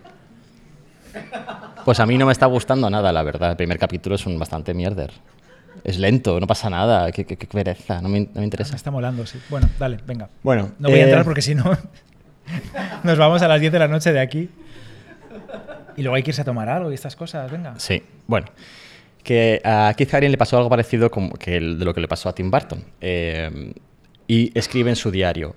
Tengo un libro que tiene fotos de toda la obra del Jardín de las Delicias y de detalles y lo miro habitualmente. Pero es que es increíble cómo de intenso es verlo en persona. Te abre los sentidos de una forma extraordinaria.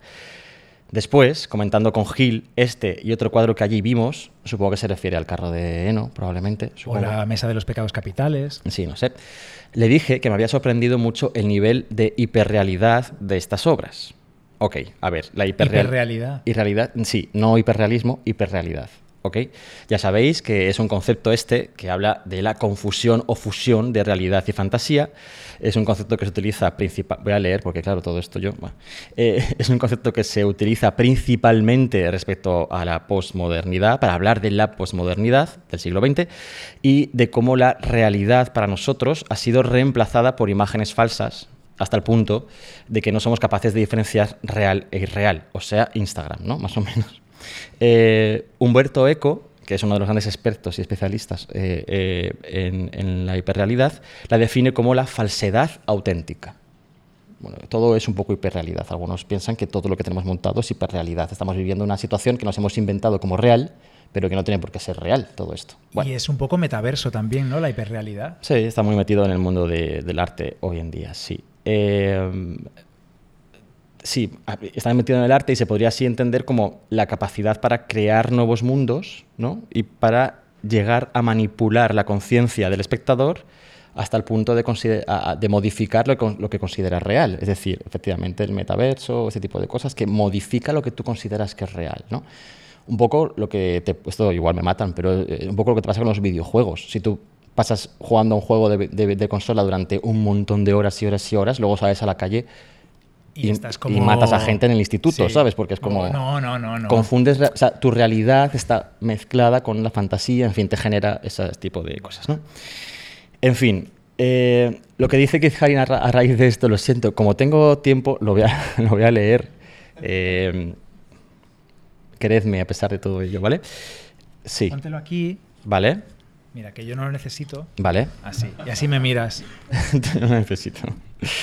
Dice, es difícil imaginar, porque vivimos en la era de la fotografía, cómo era ver y pensar, está hablando del Jardín de las Delicias, ¿eh? cómo era ver y pensar así en 1500, antes de que la cámara reemplazase nuestra idea de realidad con un, la cámara digo, ahora con un tangible instante de realidad congelada que ahora consideramos realidad. Antes de eso, esto, la pintura del Jardín de las Delicias, es todo lo que había, pinturas. Ahora la gente tiene este concepto de la realidad como un hecho, un algo racional, un algo tangible que puede ser grabado, capturado, probado, calculado. La realidad, entre comillas, en estas pinturas es una realidad imaginada o intensamente estetizada, es decir, con un sentido intenso de la belleza. La realidad en estas pinturas es casi hiperrealidad. La razón tiene algo que ver con la cantidad de tiempo encapsulado en esta imagen estancada. Cada cara está hecha de muchas caras. Las distorsiones anatómicas y conceptuales de los cuerpos y el uso de la luz hacen que estas cosas tengan su propia realidad de una manera que una imagen fotográfica nunca podría tenerla. Si en algún momento encontrásemos una forma de dar estas cualidades estéticas a las fotos o a una película, después de ser grabadas o durante el proceso de grabarlas, y encontrar así una forma de manipular la realidad científica racional, quizá así conseguiríamos algo similar a lo que consiguen estas pinturas. Está hablando de eh, contraponiendo la fotografía con su inmediatez ¿no? frente a el mundo de imaginación que te abren estas cosas. Por ahora, eh, esto, perdón, esto probablemente sea posible más pronto que tarde, dice él. Por ahora hemos perdido totalmente el sentido de la hiperrealidad y estamos perdidos en lo que estamos convencidos de que es real. Estamos perdidos en lo que estamos... Dentro de lo que estamos convencidos de que es real. ¿Qué? O sea, guay o no. Era listo el tío. ¿eh? Increíble. Sí que le digo de sí, el Bosco, ¿eh? Es que el Bosco es por eso, por eso es una obra maestra. Hay obras maestras, como por ejemplo la Gioconda, la Mona Lisa, que no tienen, no tienen razón de ser obras maestras. Pero sin embargo, el Jardín de las Delicias es una obra maestra por todo esto, porque mm, cada genio que pasa por delante, cada creador y creadora que pasan por delante, pues se quedan impactados y les da mucho de sí. Bueno, Es que es brutal, ¿no? Que esto estuviese en la cabeza de un tío que no salió de su pueblo 1500.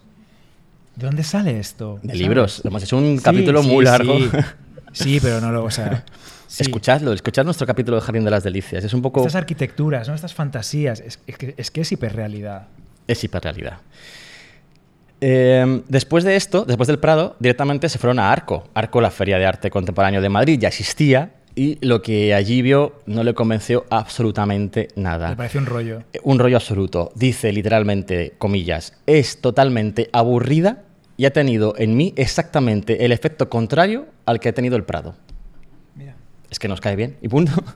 Pues ya está. Eh, y entonces se vino a Barcelona y flipó, claro, estoy viendo, ¿no? El Bosco le impresionó tanto que en este mismo año de 1800 19 eh, 1989 hizo una serie de 20 dibujos que él dice que los dibuja sin pensar en nada, eh, anclado a su subconsciente, a su subconsciente escribiendo, eh, dejando llevar la mano sin querer contar nada concreto, pero que, bueno, pensando que ha estado, Claro. ha estado en el Prado y que escribe todo esto del Jardín de las Delicias, luego ves esto. Tú has cogido de aquí un detalle del Bosco, has cogido de allá un dibujo de Keith Haring. Bueno, a mí me, me parece que. a mí- yo esto no lo he leído en ningún lado, pero me parece que estos dibujos y el Bosco pues tienen, tienen cosas que Sí, ver. Juanra está poniendo pues personajes. Dale un poquito para atrás para contarlo, porque esto es- está guay, está muy guay, que has cogido las dos imágenes tú Sí, y has relacionado a un hombre metiéndole unas flores a otro hombre. verano a otro hombre Sí. del Bosco con un pájaro picándole el ano a un hombre en la- una postura muy parecida a la de Keith Haring. Y A una mujer, a una mujer. A una mujer, perdón, en el caso de Keith Haring. Bueno, y además es que la relación corazón. de tamaños entre el pájaro y la persona, que es muy, muy, muy Un pájaro gigante. tiene claro. mucho que ver con los pájaros gigantes que tiene el, el Jardín de las Delicias. En o el esta infierno del Jardín de las Delicias, un hombre con un instrumento musical en la espalda atado a él. Sí, llevándolo como si fuese una cruz a cuestas, un Cristo con la cruz a cuestas. Además tiene una flauta metida por el culo también, el del Jardín de las Delicias. Eh, y Keith Haring pues pone aquí esta persona que lleva una especie de... Llave de- gigante. Llave gigante cuyas... eh, el- no sé cómo se llama esto. eh, la sierra. Los dientes de los la dientes, la los dientes, sierra, los dientes. Tienen forma de cosas, ¿no? Que pueden recordar a una cruz, a un... Y está mm, pisando como pinchos en plan fakir y hay un pie con Claro. un cuchillo clavado. Parece realmente eh, un, un lugar de castigo, parece realmente, pues, eh, tiene que ver con el Jardín de las Delicias. Y aquí ya simplemente en esta otra imagen que acabo de poner, pues son eh, referencias generales, ¿no? Em, pues esto es lo que yo quería contar. Más tarde... Ay, jope, es que tengo mal puesta la foto, espérate. Perdonadme la gente de casa. eh, bueno, pues nada, ya está. Esto le viene luego. Y esto también. Bueno, da igual. Bueno, en fin. Uy, uy, uy, lo que estamos viendo. ¿Qué hace? ¿Qué hace? ¿Pero por qué Spoiler, se pone- spoiler. Que se está poniendo en play solo. Eh, eh, eh. Es automático. No, no, pero ¿qué hace? Ya, ya, ¿no? Sí, vale. Eh, Vale. Más tarde ese mismo día, o sea, se va al Prado, flipa con el Jardín de las Delicias. Se va a Arco y no le gusta absolutamente nada. Bueno, pues más tarde, ya me he jodido yo la sorpresa. eh, más tarde, un amigo común les lleva a una fiesta, a una, a una fiesta súper guay en Madrid, eh, que le dicen, esta sí que te va a gustar. ¿No te ha gustado la discoteca de noche? Esta te va a molar mogollón. Esta va a ser como tus fiestas de cumpleaños. Esta va a ser ¿no? tu De fiesta que vas a recordar de Madrid y me cago en la leche. Y entonces él dice, me llevaron a la fiesta de un popstar español. Popstar. Popstar. Popstar. todo por un sueño. Popstar. ¿Vale? ¿Os acordáis de Popstars? Hombre, Qué fuerte, Jesús Vázquez. Jesús Vázquez. Hombre, lo presentaba Jesús Vázquez. Ah, sí. Davinia. Carmen Miriam. Roser. Roser, que era catalana. Y su madre trabajaba en la tele, además, creo que era maquilladora o algo así. Un ¿Por qué saludo para. Roser. Bueno, bueno eh, iba. Bueno, da igual. El caso es que mm, en casa, los que estéis en casa, ¿os imagináis a qué popstar mm, A. fue a ver eh, Keith Haring? Bueno, pues no. Eh, Keith Haring se fue a una fiesta para Miguel Bosé. Y dice, nos llevó este amigo nuestro a una fiesta por un popstar español, dice así, popstar español. Lo pronuncias como Eh, nuestro sobrino Jaime, Popstar español, claro, sí. que vive en Miami, a que pronuncia así Popstars. Y dice, Bosé, la fiesta estaba llena de paparachis y por supuesto ninguno me reconoce. Y además hay un montón de... Ofendida. Y además hay un montón de gente aburrida. Gil y yo nos piramos. Ya está. Bomba de humo. Hombre, o sea, que hacía... mm, También hay que saber marcharse de los sitios, ¿eh? Me Hombre, parece muy bien. ¿Por qué eso es estar ahí si te estás superimportante. aburriendo? ¿Para qué, no? Total. Tú te vas siempre, siempre muy pronto de Mm. cualquier fiesta, sí. Eh, también se fue a ver el Guernica antes de irse a Madrid. Vamos, que cumplió con lo que tenía que hacer el hombre. Eh, ¿Fue el casón del Buen Retiro? Efectivamente, estaba en el casón del Buen Retiro. Eh, él ya conocía el cuadro muchísimo, porque el cuadro acababa de llegar no hace tanto tiempo Del MoMA. directamente hasta Madrid. También hemos contado muchas veces esto. Eh, y dice del, del Guernica, es siempre intenso. Eh, de alguna forma, ahora, viéndolo detrás de todo ese cristal, el cristal que tenía en el casón del Buen Retiro para protegerlo de posibles atentados, ¿Y la, y la Guardia Civil? vamos a decir, Al lado. eh, me hace despreciar todavía más el acto vandálico de Tony. Tony. Eh, los dibujos que cuelgan junto a este cuadro son increíbles. Vale, eh, Tony se refiere a, a Tony Safrazzi. Safrazzi, ¿será italiano? Safrazzi, ¿no? Sería de origen italiano. Safrazzi. Safrazzi. Safrazzi. No sé. Eh, un artista. Dario, ¿cómo se pronuncia esto? No, pues tiene una H intercalada. Es que eso no es italiano, eh, yo creo. Bueno, Dario solo se ríe y me dice, apáñate como puedas. Un, arta- un artista, este señor, el Tony, era un artista y marchante de arte que en 1974 había pintado sobre la superficie de Guernica en el MoMA Es de que- Nueva York eh, una frase. Esta, la frase, espera, que la tengo aquí, que es que no me acuerdo. Kill lies all. Sí, muerte a todas las mentiras, ¿no? Algo así. Bueno, sí. Eh, lo hace, dice, dijo él, para manifestarse en contra de un indulto. Estamos en la tierra de los indultos. No. No sé qué, no sé qué estás diciendo. Vale, un indulto que Nixon había otorgado a un oficial estadounidense que había sido juzgado por una matanza en Vietnam. En fin, además, de paso, quiso así recuperar la capacidad política de este cuadro del Guernica, que, según el Museo Nacional Centro de Arte Reina Sofía en su página web, esta, esta carga política de este cuadro la estaban eliminando desde el MoMA. Esto habría que analizarlo un poco mejor, no sé a qué se refiere exactamente, pero bueno.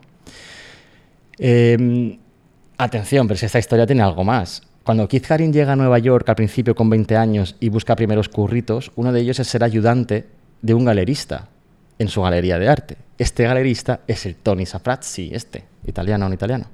O sea que le conocía muy bien. Pero aún así le pareció fatal lo que hizo, claro. Efectivamente. Bueno, estando en Madrid, ya terminando ya Madrid, ya llegamos a Barcelona enseguida, eh, él está aquí de vacaciones viendo arte y huyendo de, lo que, de la muerte que le rodea, y sin embargo, Sí, él quería desconectar y, bueno, pues inspirarse también, pero sobre todo huir de esa muerte que le rodeaba en Nueva York. sin embargo, la siguiente entrada del diario de, Keith Haring eh, en Madrid empieza con esta frase. Mi amigo Yves ha desaparecido. Tendría que haber llegado ayer a Madrid para estar en el último día de arco y sin embargo aún no ha llegado. Su amigo Yves, eh, Arman, era un marchante muy muy cercano a Keith de toda la vida, muy amigo, solía vivir o pasar muchas temporadas este, este eh, en, Niza y Keith lo visitó muchísimo, también era muy amigo de su mujer, Debbie Arman. Era el padrino de sus hijos, o sea, estaba en una, cosa, una relación muy íntima. El caso es que eh, eh, Arman venía en coche a Madrid desde Niza para estar en Arco y para ver a, a Keith y tuvo un accidente de coche y murió. Qué horror. Esto para él, para, para Keith Haring, fue brutal. O sea, ya estaba obsesionado con la muerte, como hemos dicho antes, con la cantidad de pérdidas, y sin embargo, pues de repente, eh, uno de sus mejores amigos muere en un accidente de coche cuando él le está esperando en Madrid, mientras que el amigo está yendo a verle, ¿no? Eh, y escribe, todo esto es un mal sueño. Me refiero, dejé Nueva York para tratar de tener vacaciones de la omnipresente realidad de muerte y mi continua lucha por evitarla con trabajo constante. Y entonces, una semana antes de venir a Europa, muere Joan- eh, Juan Dubós. Esto no sé si lo has contado antes. Creo que no. No lo he contado, pero ese primer novio que tuvo eh, murió por complicaciones derivadas del VIH, sí, del SIDA. del SIDA. Sí. Y fue un golpe muy duro porque aunque ya no estaban juntos, él cuando vio, eh, Juan cuando vio que Keith empezaba como a tener éxito, a rodearse de chicos por aquí y por allá, se olió la tostada y dijo, mira, mejor que ya mm, que lo dejemos. Pero siguieron teniendo contacto y sí, luego fue muy triste su pérdida y Keith lo sufrió muchísimo. Y además dice que se tuvo que ocupar de algunos detalles de su funeral, eh, Sí. de lo funeral de, Ju- de- de Juan, Juan, sí. Dubós en, en- en Nueva York. Dice, y ahora esto. Ibs era probablemente uno de mis mejores amigos, de mis, de mis amigos más íntimos. Esto hace que Keith Haring tenga que dejar Madrid durante un tiempo eh, y se marcha para asistir al funeral de su amigo en, en Niza. No solo asistir, eran, eran tan íntimos, la relación con la familia tan fuerte, que le toca tener un papel otra vez importante en el funeral de un amigo. No solo tiene que intervenir con un discurso en su funeral, sino que además le piden que dibuje, por favor, un ángel en el ataúd Ostras. de su amigo. Entonces él dice que lo hace, que es el trabajo más difícil que ha hecho nunca, pero que además de hacer este ángel se siente necesitado de completar la obra. Y entonces cubre completamente todo el ataúd con uno de esos dibujos suyos interminables que cubren por completo el espacio en el que, en el que dibuja. ¿no? Eh, además hace una broma lingüística referida al nombre de su amigo y bueno, en fin, le destroza. No, claro. está absolutamente destrozado, enfermo, está jodido, pero bien. ¿Y después de eso volvió a España otra vez? ¿O ya? Eh, sí, ya verás. Eh, la noche antes de marcharse de Madrid para ir a, a Niza a todo esto del, eh, del entierro, escribe, después de cenar, estos, mis amigos, querían ir de copas, pero yo no podía. Me fui al hotel en taxi. En el taxi me puse a llorar en silencio. Cuando llegamos al hotel, mandé a Gil Vázquez para arriba y yo me fui caminando. a su amigo hetero. Gil Vázquez era el amigo hetero que hemos dicho antes tal todo el rato, que el novio de Keith pensaba que había algo, pero tal. Pero no. Que estaba en Madrid y nadie lo sabía. Sí, Le dijo al hotel, a la habitación. vete a la dormir, ¿no? habitación y él se fue caminando. también te digo, perdón, viva la amistad entre hombres heteros y hombres gays. Me encanta. Muy bien. Me encanta, sí. Yo tengo muchos amigos heteros Y son normales. y son normales, no pasa nada. Y no piensen que intento ligarme, ligar con ellos ni nada. Es, es genial, sí. Tampoco, tam- tampoco tienes tantos, ¿eh? Sí, te- bueno. Bueno, ya está. Cuando dice, cuando esto es, esto es serio, hombre. Perdón. No, no, es ver- está bien que quites un poquito de hierro. Estoy yo aquí hundiendo al, aquí el personal. Bueno, cuando llegamos al hotel, dice, mandé a Gil para arriba y yo me fui caminando sin rumbo. Llegué al Museo del Prado. Esto era de, de noche, claro, ya estaba el tío de... Llegué al Museo del Prado y allí me rompí por completo. Oigo algo. O sea, Keith Haring de verdad, o sea, ya. Bueno. Y uno- ah, tus auriculares, ¿no? No, bueno, llegué al Museo del Prado y allí me rompí por completo. De alguna manera fue horriblemente apropiado llorar a mi amigo Ips frente al Museo del Prado. Me fui al hotel y llamé a Juan, a Juan su novio. No pude sacar las palabras, colgué. Gil es de mucha más ayuda de lo que puede serlo él. En fin, pero siempre con ganas de salir adelante, con ganas de, de- de continuar. Él termina este capítulo del diario diciendo, la vida es un reto que merece la pena aceptar. No podría ser de otro modo. El dolor define el placer. Lo que quiero es ser la mejor persona que pueda ser, el mejor amigo que pueda ser. Y dicho esto, Esto del dolor y el placer es un poco Freud, ¿no? ah, pensé, que, ibas a decir BDSM o algo así. No.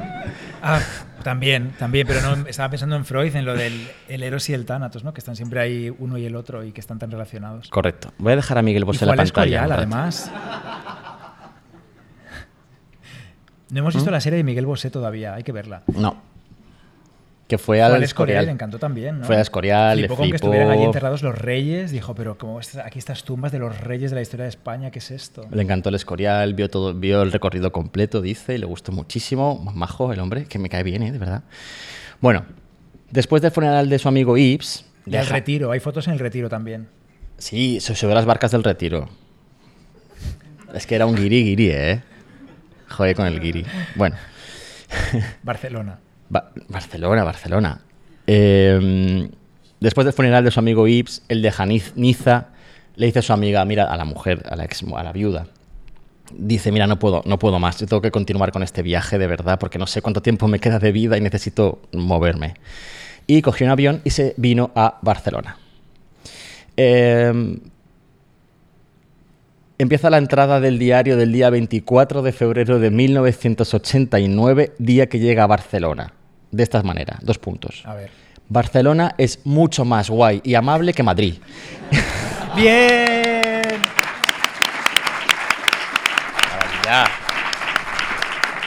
Y mucho más cosmopolita. Hombre, europea total, dice, sí. Citando a Ojete Calor.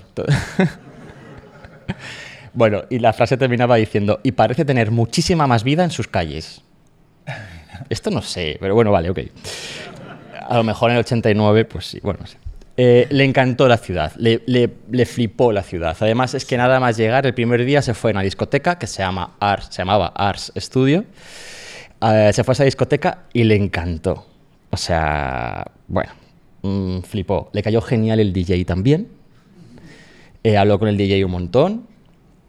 Todo bien, todo guay. Mm, Barcelona, lo más.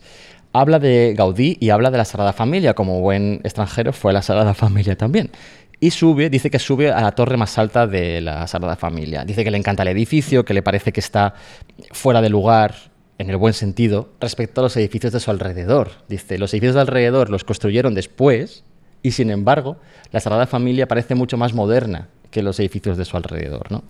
Eh, que, No por cierto, edificios que yo creo que, que peligran, ¿no? Porque creo que los, que los tienen que tirar para hacer una escalera para la Sagrada Familia. Oye, bueno, tenemos no que ir a la. Sagrada Familia antes de volver a Madrid, Juanra. Eh, bueno, ¿tienes dinero en la cartera? Bueno, creo ¿Sí? que sí. ¿Tan caro es entrar a la Sagrada Familia? ¿Sí? Bueno, creo que sí. Dice que sí, sí, sí. Sí, eso creo. Eh, bueno, cuando le dicen a, a- cuando le dicen a Keith, estando en la Sagrada Familia, que la mayoría de los planos y proyectos de Gaudí se perdieron en la, en la- en la guerra civil y que hay un grupo de expertos, sin embargo, que intentan continuar su obra, él se horroriza por completo. Y eh, dice que teniendo en cuenta su arquitectura, que no es normativa, que surge de su creatividad personal de Gaudí, que le parece un horror, y dice literalmente, es algo así como tratar de finalizar un cuadro que un pintor ha dejado a medias al morir. Creo que hay gente de acuerdo con esto en Barcelona. Yo ayer pregunté, hice ahí un, sondeo y ya puedo decir que hay gente de acuerdo. También habla del Museo Picasso y de Miró, en fin, otro tipo de cosas. En el avión yendo hacia Barcelona, él había, había coincidido con un galerista de arte de Barcelona, claro, que le reconoce, en Madrid no le reconoce ni Peter, pero viniendo a Barcelona, pues ya le reconocen. Y dice, eh, vente esta noche a una inauguración de una expo que tengo, mm, que es muy guay. Esta, expo de la esta inauguración de esta expo, que tengo el artista, pero no lo voy a decir porque me parece feo, eh, también le horroriza. Dice, lo único interesante de la expo es que me hizo reflexionar, atención, sobre lo poco que tengo yo que ver con lo que la gente considera que es el concepto básico de la pintura. O sea, está diciendo en plan de, esto gusta a la gente y yo no tengo nada que ver con esto. O sea, o la gente es tonta o yo estoy fuera de lugar, total. Bueno. Pero en esta, en esta inauguración de la galería, vamos a un sitio importante, es, mm, ¿eh? tranquilos, coincide con Monse Guillén. Monse Guillén es, dirás tú, ¿quién es? Te preguntarás. ¿Quién es Monse Guillén? ¿Quién es Monse Guillén? Monse Guillén es una figura clave en la historia que voy a contar. Clave. Ella era dueña de un bar de tapas de Nueva York que estaba de moda en ese momento. Un bar de tapas españolas. Catalanas. Bueno. Sí. Espera, que ¿puedo beber agua? Sí, sí, puedes beber agua. Estoy flipando pensando, pero este tío era, era ya muy famoso, ya mucha gente de colecciones, había expuesto en un montón de sitios ya, tenía sus obras, se cotizaba muy alto y está en Madrid y nadie se entera de que está en Madrid, o sea, no le paran en arco. Nadie- se va a ver arco y es como, qué aburrido. Él fue a ver el jardín. también le aburrió porque, porque estaba él. le decía, claro, eres Keith Haring. Él fue a ver el aquí". Jardín de las Delicias sin que nadie le llevase antes de la apertura, también te digo. Bueno, eh, el bar de, capas de, de- de tapas de Nueva York era muy famoso, muy famoso, muy famoso, estaba súper de moda y a ese bar de tapas solía ir mucho, ¿quién? Warhol. Warhol iba muchísimo a ese bar de tapas. Warhol iba acompañado habitualmente de Basquiat y de Keith Haring, ¿vale? Así se habían conocido en Nueva York Monse Guillén, la dueña del bar, Claro. y Keith Haring. De hecho, la historia es, bonita, ¿eh? la relación de los tres así. Bueno, eh, Monse un día le... di- Yo digo Monse porque la conozco, vamos, de toda la vida. Eh, no sé si Monse... o Montserrat. Monsa- Monse- Mon- sí, Aquí en Cataluña es Montserrat. sí, Yo parlo catalá, ¿eh? ya. ¿Sabes que tengo una cosa que, es que no sé si quiero contarla o no? Es que es un poco privada de trabajo, la verdad. Eh, yo, yo trabajo con el Museo de Montserrat para unas cosas de unas exposiciones. ¿Qué Es el es esto? Museo de Montserrat, ¿no? Con la Virgen de Montserrat y todo esto, ¿no? Hay una Virgen, bueno. No cuentes esto. ¿No? No. Sí, que es gracioso. Entonces, me escribió del Museo de Montserrat la persona que lleva el registro de obras de arte que se llama Montserrat. ¿Vale? Y yo dije, ay, qué gracioso. Vale, ok. Y Montserrat me dice, bueno, no sé, no sé qué, eso hay que verlo con la restauradora, te paso a la restauradora. Me escribe la restauradora y se llama Montserrat también.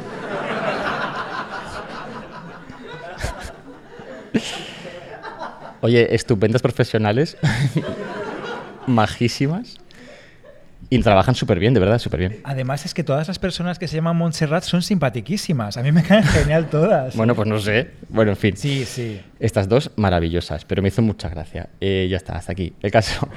Bueno, os podéis imaginar cómo sigue. ¿El qué? Bueno, que, que- que- que- no hace falta que lo diga, ¿no? Ya está. No, bueno, que, Mons, que, que Montse Guillén Que creen que todas se llaman Montserrat. Allí. Que para trabajar allí. Ven los currículum. Y solo te cogen si te llamas Montserrat. Pero es bueno, no, es- no estamos metiéndonos con nadie, es un- una cosa fácil, ya está, que hace gracia. es muy fácil, perdón, perdón. Bueno, Como todos los novios de Keith Haring se llamaban Juan, pues seguramente no.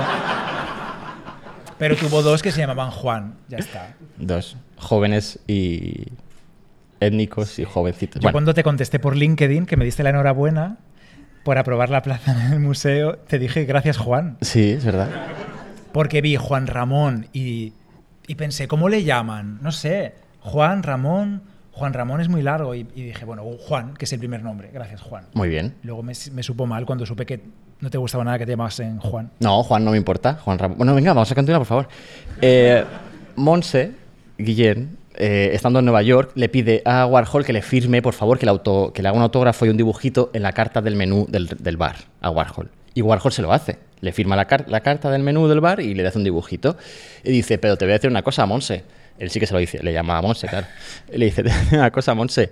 Se me, oye, se me oye bien, que se me ha movido esto, ¿no? Espera. ¿Se me ha dejado de oír, quizá? ¿Sí? ¿No? ¿Me oís? Sí, yo creo que sí. Bueno, que le dice, Monse, eh, esto. Entonces que Warhol dice, te voy a decir una cosa, Monse, en realidad estos dos con los que vengo, Basquiat y Keith Haring, son más ¿Qué es la importantes. barbita ahora? Le dijo, de- Se te está el micrófono frotando en la barbita un poco. Yo creo que ahora sí, ¿no? vale. Le dijo, te voy a decir una cosa, son más importantes que yo, son más famosos que yo estos dos, eh, Keith Haring y Basquiat. Entonces le firmaron la carta a los tres. Después de esta anécdota y de comerse muchísimas tapas allí, eh, cosas... Y eh, churros, seguro. Porque y- si hay tapas, hay churros. crema catalana y cosas así. Entonces, eh, se hacen como coleguillas, ¿no? Y entonces cuando llega aquí a la inauguración de la exposición en Barcelona de esta exposición aburrida, se encuentra con Montse Guillén en la inauguración. Y Montse Guillén hace el- lo mejor que ha hecho en su, toda su vida, Montse Guillén, que es decirle a Keith Haring, ¿qué haces aquí? Pero, ¿de qué- ah, pinta algo en Barcelona, por favor. Ya que estás, píntate algo. Es que a veces hace falta que alguien te dé como ese pequeño empujón de, oye, chico, espabila. No, de ofrecerse lo que hay narices. Es como, si me lo ofreces, yo tampoco voy a ir por ahí rogando que me... Esto se me está cayendo, pero... Eh, no voy a ir rogando que me... Que tal. Bueno, el caso. Que le dice, píntate algo. Y le dice, ok, sí, yo lo voy a hacer, me- te lo voy a pintar, siempre y cuando me dejes a mí elegir la localización del mural que os voy a pintar al aire libre en Barcelona. Gratis. Esto es un regalo que hago a la ciudad de Barcelona. El tío era muy conocido muy famoso. Bueno, eh, al día siguiente dice, dice Monse, me respondió que sí, pero a cambio de escoger él el sitio. A través de mi amiga Ángeles Yagüe me puse en contacto con Ferran Mascarell y al día siguiente tenía ya dos coches a su disposición para buscar localizaciones por la ciudad. Las buscaron. ¿Y qué eligió? El barrio chino. Antes barrio chino, ahora el Raval. Se me cae. Se te está cayendo el micrófono, espera. Bueno, eh, no cualquier... Espera, tú sigue hablando que yo me levanto a colocarte. Vale, no cualquier sitio dentro del barrio chino. Eh, elige la plaza Salvador Seguí del Raval, donde hoy está la Filmoteca de Cataluña. Eh, la, la plaza donde Salvador Seguí había sido asesinado, y ese señor era un pintor y una figura eh, del anarcosindicalismo muy importante, alguien que había propulsado la formación y educación de las clases obreras desde los sindicatos como armas revolucionarias. O sea, él defendía la preparación intelectual, cultural y técnica de los trabajadores, ¿no? Y había sido secretario de la Confederación Nacional de Trabajo en Cataluña, o sea, un tío tal. Y fue asesinado en esa plaza precisamente por defender todas estas ideas, ¿no? Eh, Gil Vázquez, Gil Vázquez, este amigo que le acompañaba, que estuvo en Barcelona con él y que estaba con él mientras pintaba el mural de Barcelona, dice que las coincidencias no existen y que evidentemente eligieron esa plaza porque sintieron que estaban en el lugar más adecuado. Allí, además, era una zona, esta zona era una zona muy humilde, con un gran problema por la droga y un lugar que además ya había empezado a ser desmantelado poco a poco. ¿Por qué? Por la llegada de los Juegos Olímpicos.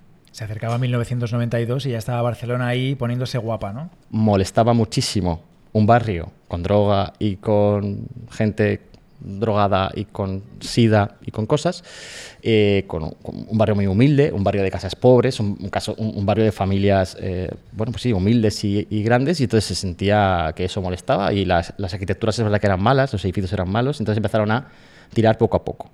Eh, Keith Haring elige, de hecho, un muro de contención relativamente nuevo que habían levantado para que no se cayese un edificio que se había quedado al aire sin apoyos laterales porque habían quitado ya el edificio de al lado, ¿vale?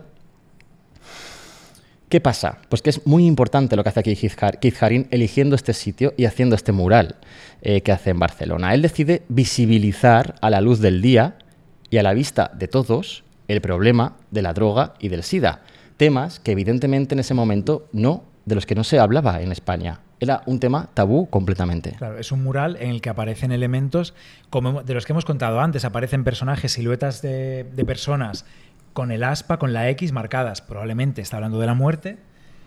Aparecen serpientes que tienen una cabeza que es como unas, como unas tijeras que cortan. Aparecen personajes moviéndose, bailongos como el como el bueno, Pipo más que bailongos Amena. están saliendo corriendo de esa serpiente que llega, una serpiente que lleva en su cuerpo entrelazadas jeringuilla, una jeringuilla, lleva eh, una pareja teniendo relaciones sexuales y en la cola de la serpiente hay un como un condón eh, ahí colocado, ¿no? Luego hay tres figuras con la X en el pecho que se tapan los ojos, se tapan los oídos, se tapan la boca, silencio, mm, ceguera. Sí, están saliendo corriendo, sordos. pero él tenía esta manera de crear estas escenas que incluso, aunque salgan corriendo, en la parte en la que aparece el juntos, todos juntos, podemos parar el SIDA, Porque a la derecha coloca este eslogan, sí, están unidos, cogidos de la mano, moviéndose, y no transmite miedo, transmite alegría de estar unidos. Eso es. Un momento hace esto en un barrio que no lo necesita y en un momento en el que el activismo antisida en España pues no está muy de moda, pero sí que está al estilo puro americano lo, está- lo que está haciendo aquí, ¿no? El eslogan, conocéis perfectamente el eslogan todos, silencio igual a muerte, hemos hablado de él. Eh, un eslogan que había nacido en Estados Unidos en el 86, eh, que como cuenta nuestra amiga Andrea Galaxina en su Nadie miraba hacia aquí, un libro que nunca dejamos de recomendar, Dice, el proyecto Silencio igual a muerte fue creado en el 86 por un grupo de seis personas del mundo del arte y del diseño afectados por el SIDA. Eh, se- más tarde luego ellos se, se formarían en el grupo ACT UP, que es como el famoso, ¿no? Eh, y este, del Silencio igual a muerte, supuso la primera imagen icónica del activismo antisida. Ellos y ellas se decidieron por un póster, ellos querían, querían hacer algo, querían diseñar algo, ¿no? Para impactar. Y decían hacer un póster, no otra cosa, sino un póster. ¿Por qué un póster? Porque podían colocarlo allá donde les venía bien. Un póster les permitía meterse en el día a día de la gente. Como lo del metro de Keith Haring. Allá donde se colocaban los carteles de anuncios comerciales, en la capital del capitalismo, que es Nueva York, allí ellos querían visibilizar el mensaje del SIDA, anti-SIDA, vamos. Y no cualquier mensaje. El mensaje, el silencio mata. El mensaje, tú no tienes nada que ver, tú no, no estás enfermo, a lo mejor no tienes ningún hijo enfermo, ningún hermano enfermo, pero tu silencio te hace cómplice. Tu silencio te hace cómplice, porque en ese momento la administración, recordemos, estadounidense estaba pasando totalmente de, de poner una solución a este tema. Eh, eh, sí. Eh, Abraham Finkelstein, uno de los creadores de este eh, Silencio igual a muerte, Silence decía, sí, decía, esto que hacemos no es arte si es que el arte es para los museos. Lo que hacemos es mucho más poderoso que eso. Te llega de una forma en la que el arte simplemente no puede llegar. El póster te lo encuentras en un lugar donde haces tu vida. Bueno, eso. Eh, esto, es lo que, esto es lo que se hacía en Nueva York en el 86 y esto es lo que viene a hacer aquí a Barcelona Keith Haring en el 89. Visibilizar, nombrar, colocar la palabra SIDA en el centro de un barrio donde ya estaba haciendo estragos. Llamar la atención sobre ello, ¿no? Intentar que de alguna forma importase a la gente que estaba en ese barrio. Les, tocase de alguna forma porque estaba ahí puesto en su barrio una pared gigante, ¿no? Una pared que, que mide 36 metros, si no me equivoco, ¿eh? No me había fijado en que un poquito a la movido hacia la izquierda del centro hay dos personas, dos hombres o dos mujeres, no lo sé, que forman unas ti- una tijera, están cruzados y la pierna de uno con la del otro son dos tijeras cortando la serpiente. No me había fijado nunca hasta ahora. Sí. Luego está la palabra SIDA, un hombre muerto en el suelo, en fin. Em, por eso, por todo esto, la frase todos juntos podemos parar el SIDA la coloca en castellano. Él no tenía ni idea de, de español, pero la coloca en castellano porque quiere ser lo más didáctico posible, evidentemente, ¿no? Y sabemos quién le dictó la frase, quién le dijo cómo se decía esto en castellano. La- Hemos hablado con él. Eh, la entrevista se va a emitir el sábado que viene en Arte Compacto en Radio 5. Vamos a aprovechar para decirlo porque Claro. lo hemos grabado ya. Bueno, el caso es que hemos... Espera que digo la fecha. El Déjame sábado un segundo, pero que no saben quién. 21 Que no saben quién. de enero. Ah, sí. Hemos localizado y hemos hablado con... eh, ¿Cómo se apellida? Melero, se apellida Melero. Ese. Hemos localizado y hablado con César de Melero. César de Melero era el DJ de la discoteca Ars Studio. Donde eh, Keith Haring pasaba allí todo su y. Eh, entonces hemos hablado con él y nos ha hecho, nos ha ofrecido una entrevista que será efectivamente publicada en Radio 5 la semana que viene, ¿no? Eh, y él nos cuenta que Emitida. Si es la radio, todavía es- este medio analógico es, es emitir. Perdón. Allí estaba este señor también, César, el DJ de la discoteca, estaba también mientras Keith Haring pintaba este mural en Barcelona. Estaba a su lado todo el rato. De hecho, el, el DJ es el que lleva a una persona, a un amigo suyo con cámara y que permite que se grabe todo el proceso de creación de este, de este mural. Eh, además van fotógrafos y demás, ¿no? Eh, Keith Haring destaca en sus diarios que mientras está pintando esto, que está eh, a su alrededor un montón de gente y de, también de prensa, que eso sorprende, ¿no? Dice que van tres, tele- tres televisiones distintas, varios medios de, de fotógrafos para prensa escrita y tal, eh, gente del barrio, hombres, niños mujeres, un montón de niños, sí. Eh, y dice que en un momento determinado, mientras está pintando, fijaos, por cierto, como lo que decía Bernardo antes, pinta con pintura un poco espesa, con una Muy brocha, espesa, sí. una brocha que tiene el mango cortado por él mismo, Sí. eh, y no hay ni una sola gota fuera de lugar. Y todo esto lo pinta sin tener un esbozo previo, lo Ah. pinta al ver la pared en ese momento y empieza a pintar.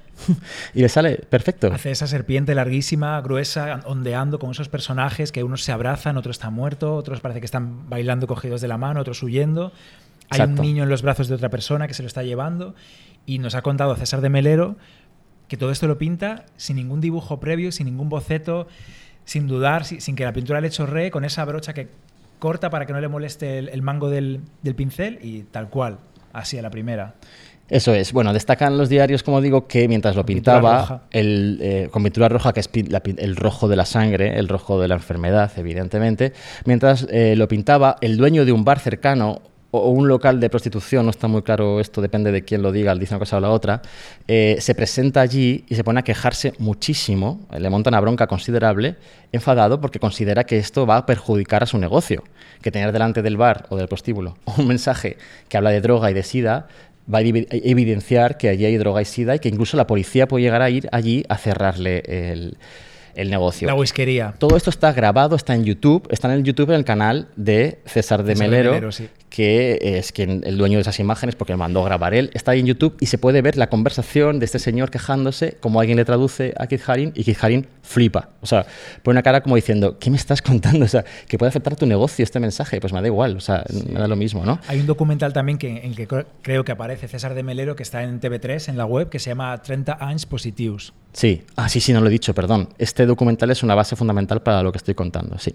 30 anys positius. Está disponible en, en TV3 y es muy importante. Bueno, eh, Keith Haring, al hilo de este, de este señor que le insulta, dice: mi, mi intención con este mural solamente es que la gente sea inteligente respecto a las drogas y a la enfermedad, que tengan cuidado y que pongan prevención. Solo la gente puede pararlo.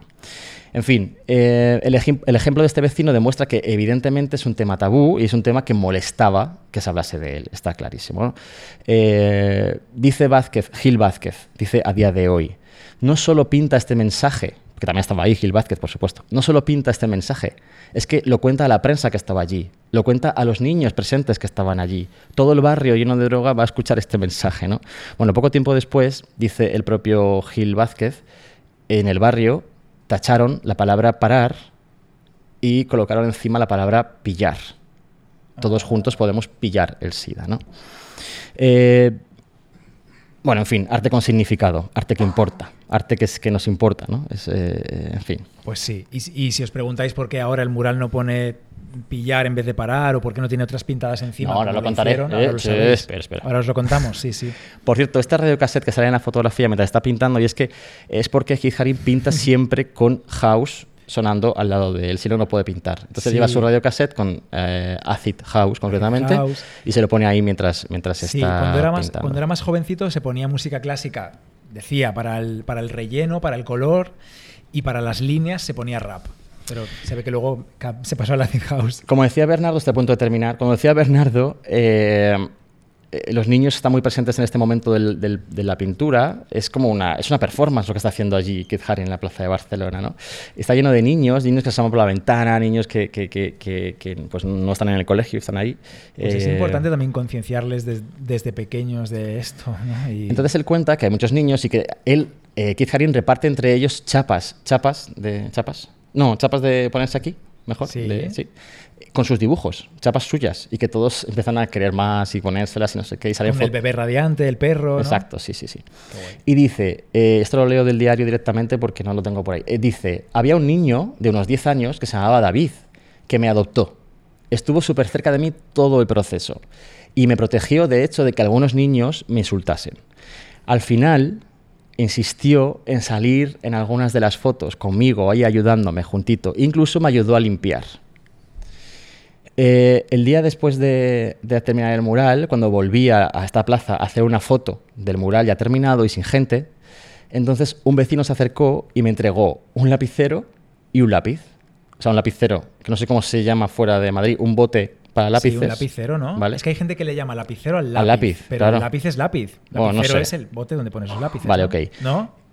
que le entregó un bote de lápices para lápices y un lápiz. Y le dijo a este vecino que era un regalo de su amigo David, del niño del día antes, que estaba ese día en el colegio, que sabía que iba a volver y que quería darle algo, devolverle algo físico igual que él le había dado las chapas.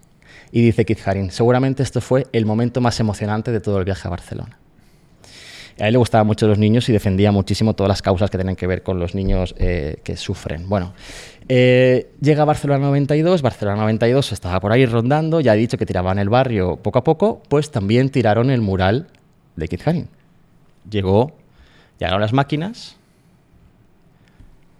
Perdón, David, que es que no lo he puesto, qué mal. Bueno, eh, llegaron las máquinas a esta plaza y tiraron el mural de Kit Haring al suelo.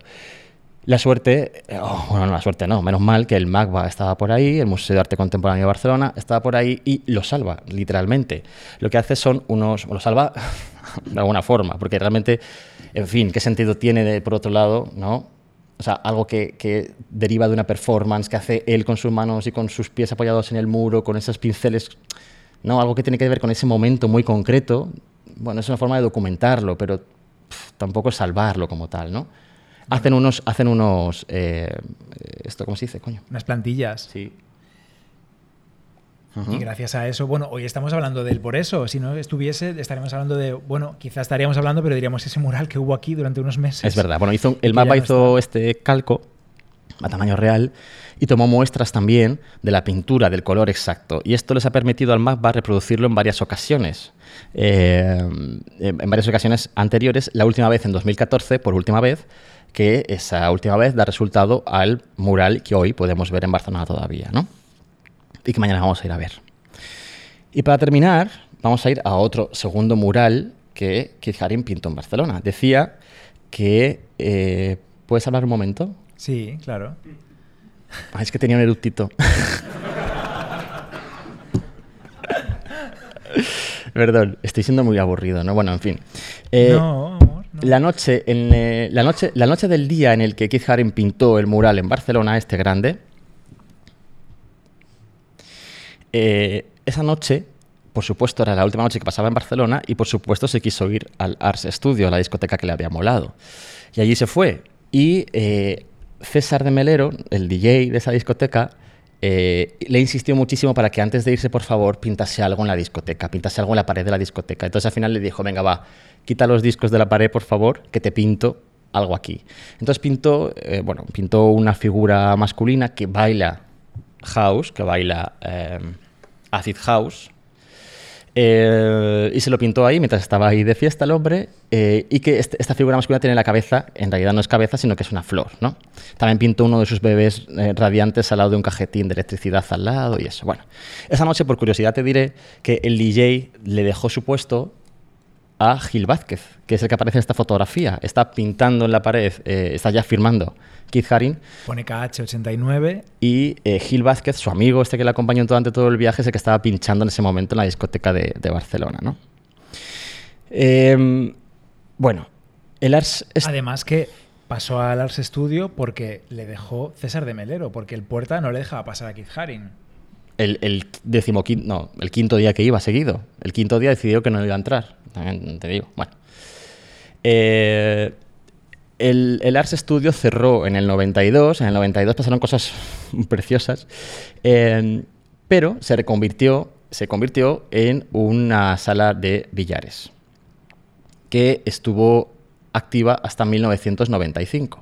No, perdón, que abrió en el 95 la sala de billares. Eh, ha funcionado hasta hace muy poco tiempo esta sala de billares, creo que es una sala de billares famosísima en, Eu- en Europa en general, y eh, ha cerrado hace poco tiempo. Ayer cuando Bernardo y yo llegamos a Barcelona, lo primero que hicimos en el taxi, literal, con las maletas, es pedirle al taxista que nos dejase en la calle Atenas 27, lugar donde estaba esta discoteca Ars Studio y este lugar de billares, que está tomado por culo, básicamente, está lejísimos. Eh, y allí no, no hay, o sea, está el edificio, está el edificio en pie, pero están las, las rejas eh, bajadas y no se puede ver nada, no se puede uno colar, no se puede ver. Me- me- menos mal, No, me alegro. queríamos pasar por allí por si acaso se veía algo por una rendija o algo y podíamos ver igual el mural ahí, adivinar, intuir algo. No se ve nada de nada. Había un- a lo mejor había un cartel ahí puesto, tal, nada, nada de nada. No hay ninguna placa. Hay Es- un taller de coches justo al lado y tal, pero nada más. Bueno, el caso es que eh, este, estos billares eh, han cerrado hace poco tiempo porque el dueño del edificio, no de los billares, sino del edificio, ha, ha decidido eh, venderlo para que construyan ahí una residencia de ancianos que es necesaria en el barrio. Está muy bien, muy bien. Mejor que unos billares, también te digo. Sí, ¿qué pasa? Que eh, la obra necesaria para hacer este edificio nuevo en Barcelona, a día de hoy estamos hablando, implica tirar el edificio y en un, principio- en un primer momento estaba pensado tirar también el mural porque no estaba protegido, porque nadie sabía, nadie que tiene que saberlo, sabía que esto estaba ahí. Eh, ¿Qué pasa? Que el inquilino, el, inquilino del edificio, el dueño de los billares, era un tío muy listo. Y entonces dijo, eh, bueno, ¿me renováis el contrato en 2018? Sí, ok, pues eh, en este contrato nuevo de, de alquiler, como él ya se veía venir que iban a echarle pronto, incluyó una cláusula en el contrato que decía que cuando se fuese de allí, para tirar el edificio o lo que fuese, Sí. él se iba a llevar consigo toda la decoración del bar. Y claro, el dueño del edificio que no tenía ni idea de lo que significaba esta pintura, pues firmó el contrato y ya está. ¿Qué pasa? Que este tío, perdón, este tío, en fin, eh, sí, el de los billares. el de los billares ha defendido en los últimos años, últimos años, me refiero a los últimos dos, tres años, ha defendido que este, este, este mural es suyo, porque él pone que, se lo- que en el contrato que se lo va a llevar, porque es parte de la decoración del bar. Entonces él ha, intentado, de hecho, ha contactado con empresas para arrancarlo y llevárselo. Y él no se corta, en prensa dice tranquilamente que no lo quiere para él, que le quiere vender, que lo que quiere es el dinero, Tranqui- tranquilamente.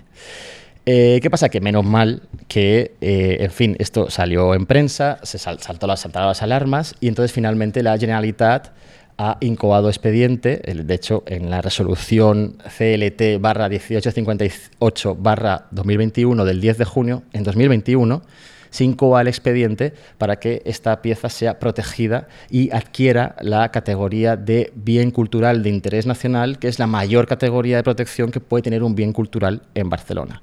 Como a partir un de BIC, como un BIC en, el resto del Estado, sí. Por tanto, eh, a partir de ese momento, a partir del 10 de junio del 2021, esta pieza, este mural está protegido y no se va a tirar, no se va a poder tirar, a no ser que alguien haga una ilegalidad brutal y acabe en la cárcel. En principio esto ya no se va a poder tirar. Ahora, por lo que tengo entendido, hemos preguntado a la Generalitat, hemos preguntado por ahí, en el ayuntamiento, y nadie nos ha dado ninguna respuesta de nada. Ni hola, ¿qué tal? hola, ¿qué tal? Hola. Eh, eh, en principio, es- es- por lo que dice la prensa, que de todo saber, eh, estaban dudando entre eh, mantenerlo ahí dentro de la residencia de ancianos y facilitar la visita uno o dos días al mes, que esta es lo, lo obligatorio al estar protegido de esta manera. eh, que estaría muy bien, ¿no? Tener el mural y alrededor de los ancianos, me parece súper tierno, me parece Yo creo maravilloso. que sería bonito, sí. O que estaban pensando incluso en retirarlo y llevárselo al MACBA.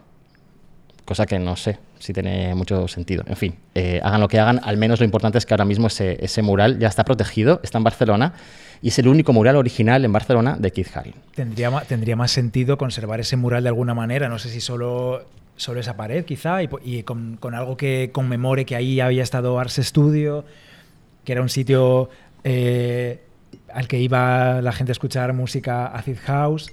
Por eso la letra A del Eso es. personaje del no, no hay que llamarle Niño Flor, porque nos ha dicho César de Melero que había que le llamen Niño Flor.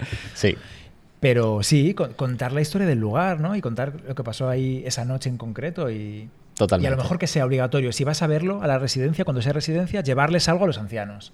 No. Y pasar un rato escuchando. media hora de hay que escuchar a los conversación. ancianos, eso, sí. es, eso es. Sí. Bueno, eh, en Barcelona no, solo- no solamente hizo esto, eh, estos dos murales Keith Haring, también hizo un montón. Él era muy generoso, él era ya un artista estrella, como tú dices, y sin embargo se dedicó a llenar servilletas, papeles, discos, a dibujar en paquetes de tabaco y a regalárselos a la gente que se encontraba, eh, que, conocía en Barcelona, ¿no? O sea que habrá gente en Barcelona que tenga en su casa Keith Haring, pues en paquetes de tabaco, en Texas o en lo que sea. De hecho, hay una cosa muy curiosa, muy rapidita, y es que se encontró un frisbee, un frisbee, de eso que se tira, con sus dibujos incluidos. O sea, un frisbee comercial, eh, fabricado, yo qué sé, en China, con sus dibujos incluidos. eh, no originales, claro, no de su tienda, de Pop Shop ni nada de eso. Entonces el tío le dijo al dueño, trae para acá tu frisbee. Entonces cogió un rotulador y pintó el dibujo que estaba falseado en el frisbee, lo pintó él por encima, lo dibujó por encima. Y la parte de atrás escribió una frase que dijo, este frisbee es un fake de la industria que, que Keith Haring ha convertido en original en Barcelona en 1989. Y se lo regaló a ese... Qué guay. Qué guay, sí. Bueno, esto estaba ocurriendo en febrero de 1989 y en febrero de 1990, justo un año después de todo esto, eh, Keith Haring moría en Nueva York. Eh, poco antes de morir, en el propio 89, creó una fundación, la Fundación Keith Haring. Es una fundación que sigue funcionando a día de hoy y cuyo presidente es Gil Vázquez, su amigo con el que viajó por Europa. Eh, Su amigo hetero. Esta fundación sigue a día de hoy luchando todavía por las cosas que le importaban a Keith Haring. Eh, la misión sigue siendo principalmente triple. El apoyo a organizaciones comprometidas con el enriquecimiento de la vida de los niños en situaciones de riesgo, hacen donaciones, eh, hacen, ayudan a... Conceden a- ayudas, becas. Sí. Sí. La promoción de la atención, el cuidado y la educación en torno a los enfermas, enfermos de VIH, eh, SIDA, y la conservación y difusión del legado de la obra artística de Keith Haring. Y documentan. en Hacen fin. camisetas como estas, Sí. cuya recaudación en parte se marcha a buenas causas. Como decía antes, eh, él estaba súper activo hasta el final, Keith Haring, eh, no paraba de hacer cosas y de hecho murió de la siguiente manera. Se fue a, la- a una inauguración al aire libre eh, de una cosa del alcalde de Nueva York en ese momento, un frío, un frío día de enero y le llegó una neumonía que acabaría con su vida un mes después. Murió con 31 años, 31 años, ¿eh? Es que me parece increíble. creo que esto era tuyo, ¿no? Lo que viene aquí. Sí, bueno, bueno, sí, da igual, eh, como quieras. Eh, cuando, cuando estaba ya en el hospital con esa neumonía, una noche los médicos del hospital llamaron a sus padres cuando le empezaron a fallar los riñones, que sabéis que ya es cuando ya no hay nada que hacer. Y sus padres, que son súper entrañables, si veis, eh, uno de los documentales que hemos mencionado, no sé cuál de los dos, lo siento, aparece, aparecen los padres en su cocina, que siguen vivos, y el padre lleva unas zapatillas de Keith Haring. Con unas, ahora no recuerdo qué figura es, pero son unas zapatillas bien cantosas con mucho color y con sus figuritas. Y dice que él no es nada del loud side, que no es nada loud de alto, no, out, out, loud, pero que son las zapatillas de su hijo y que está muy orgulloso de llevarlas puestas. Sus padres, cuando les llamaron porque le fallaron los riñones, fueron al hospital, se acostaron con él en la cama y lo abrazaron hasta que se murió.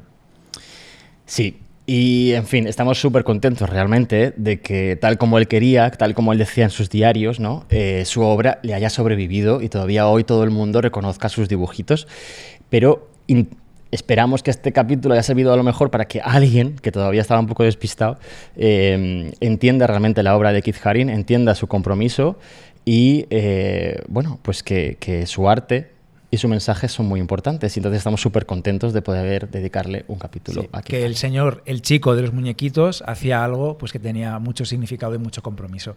Gracias por venir hoy a escucharnos en Barcelona y a vernos. Gracias.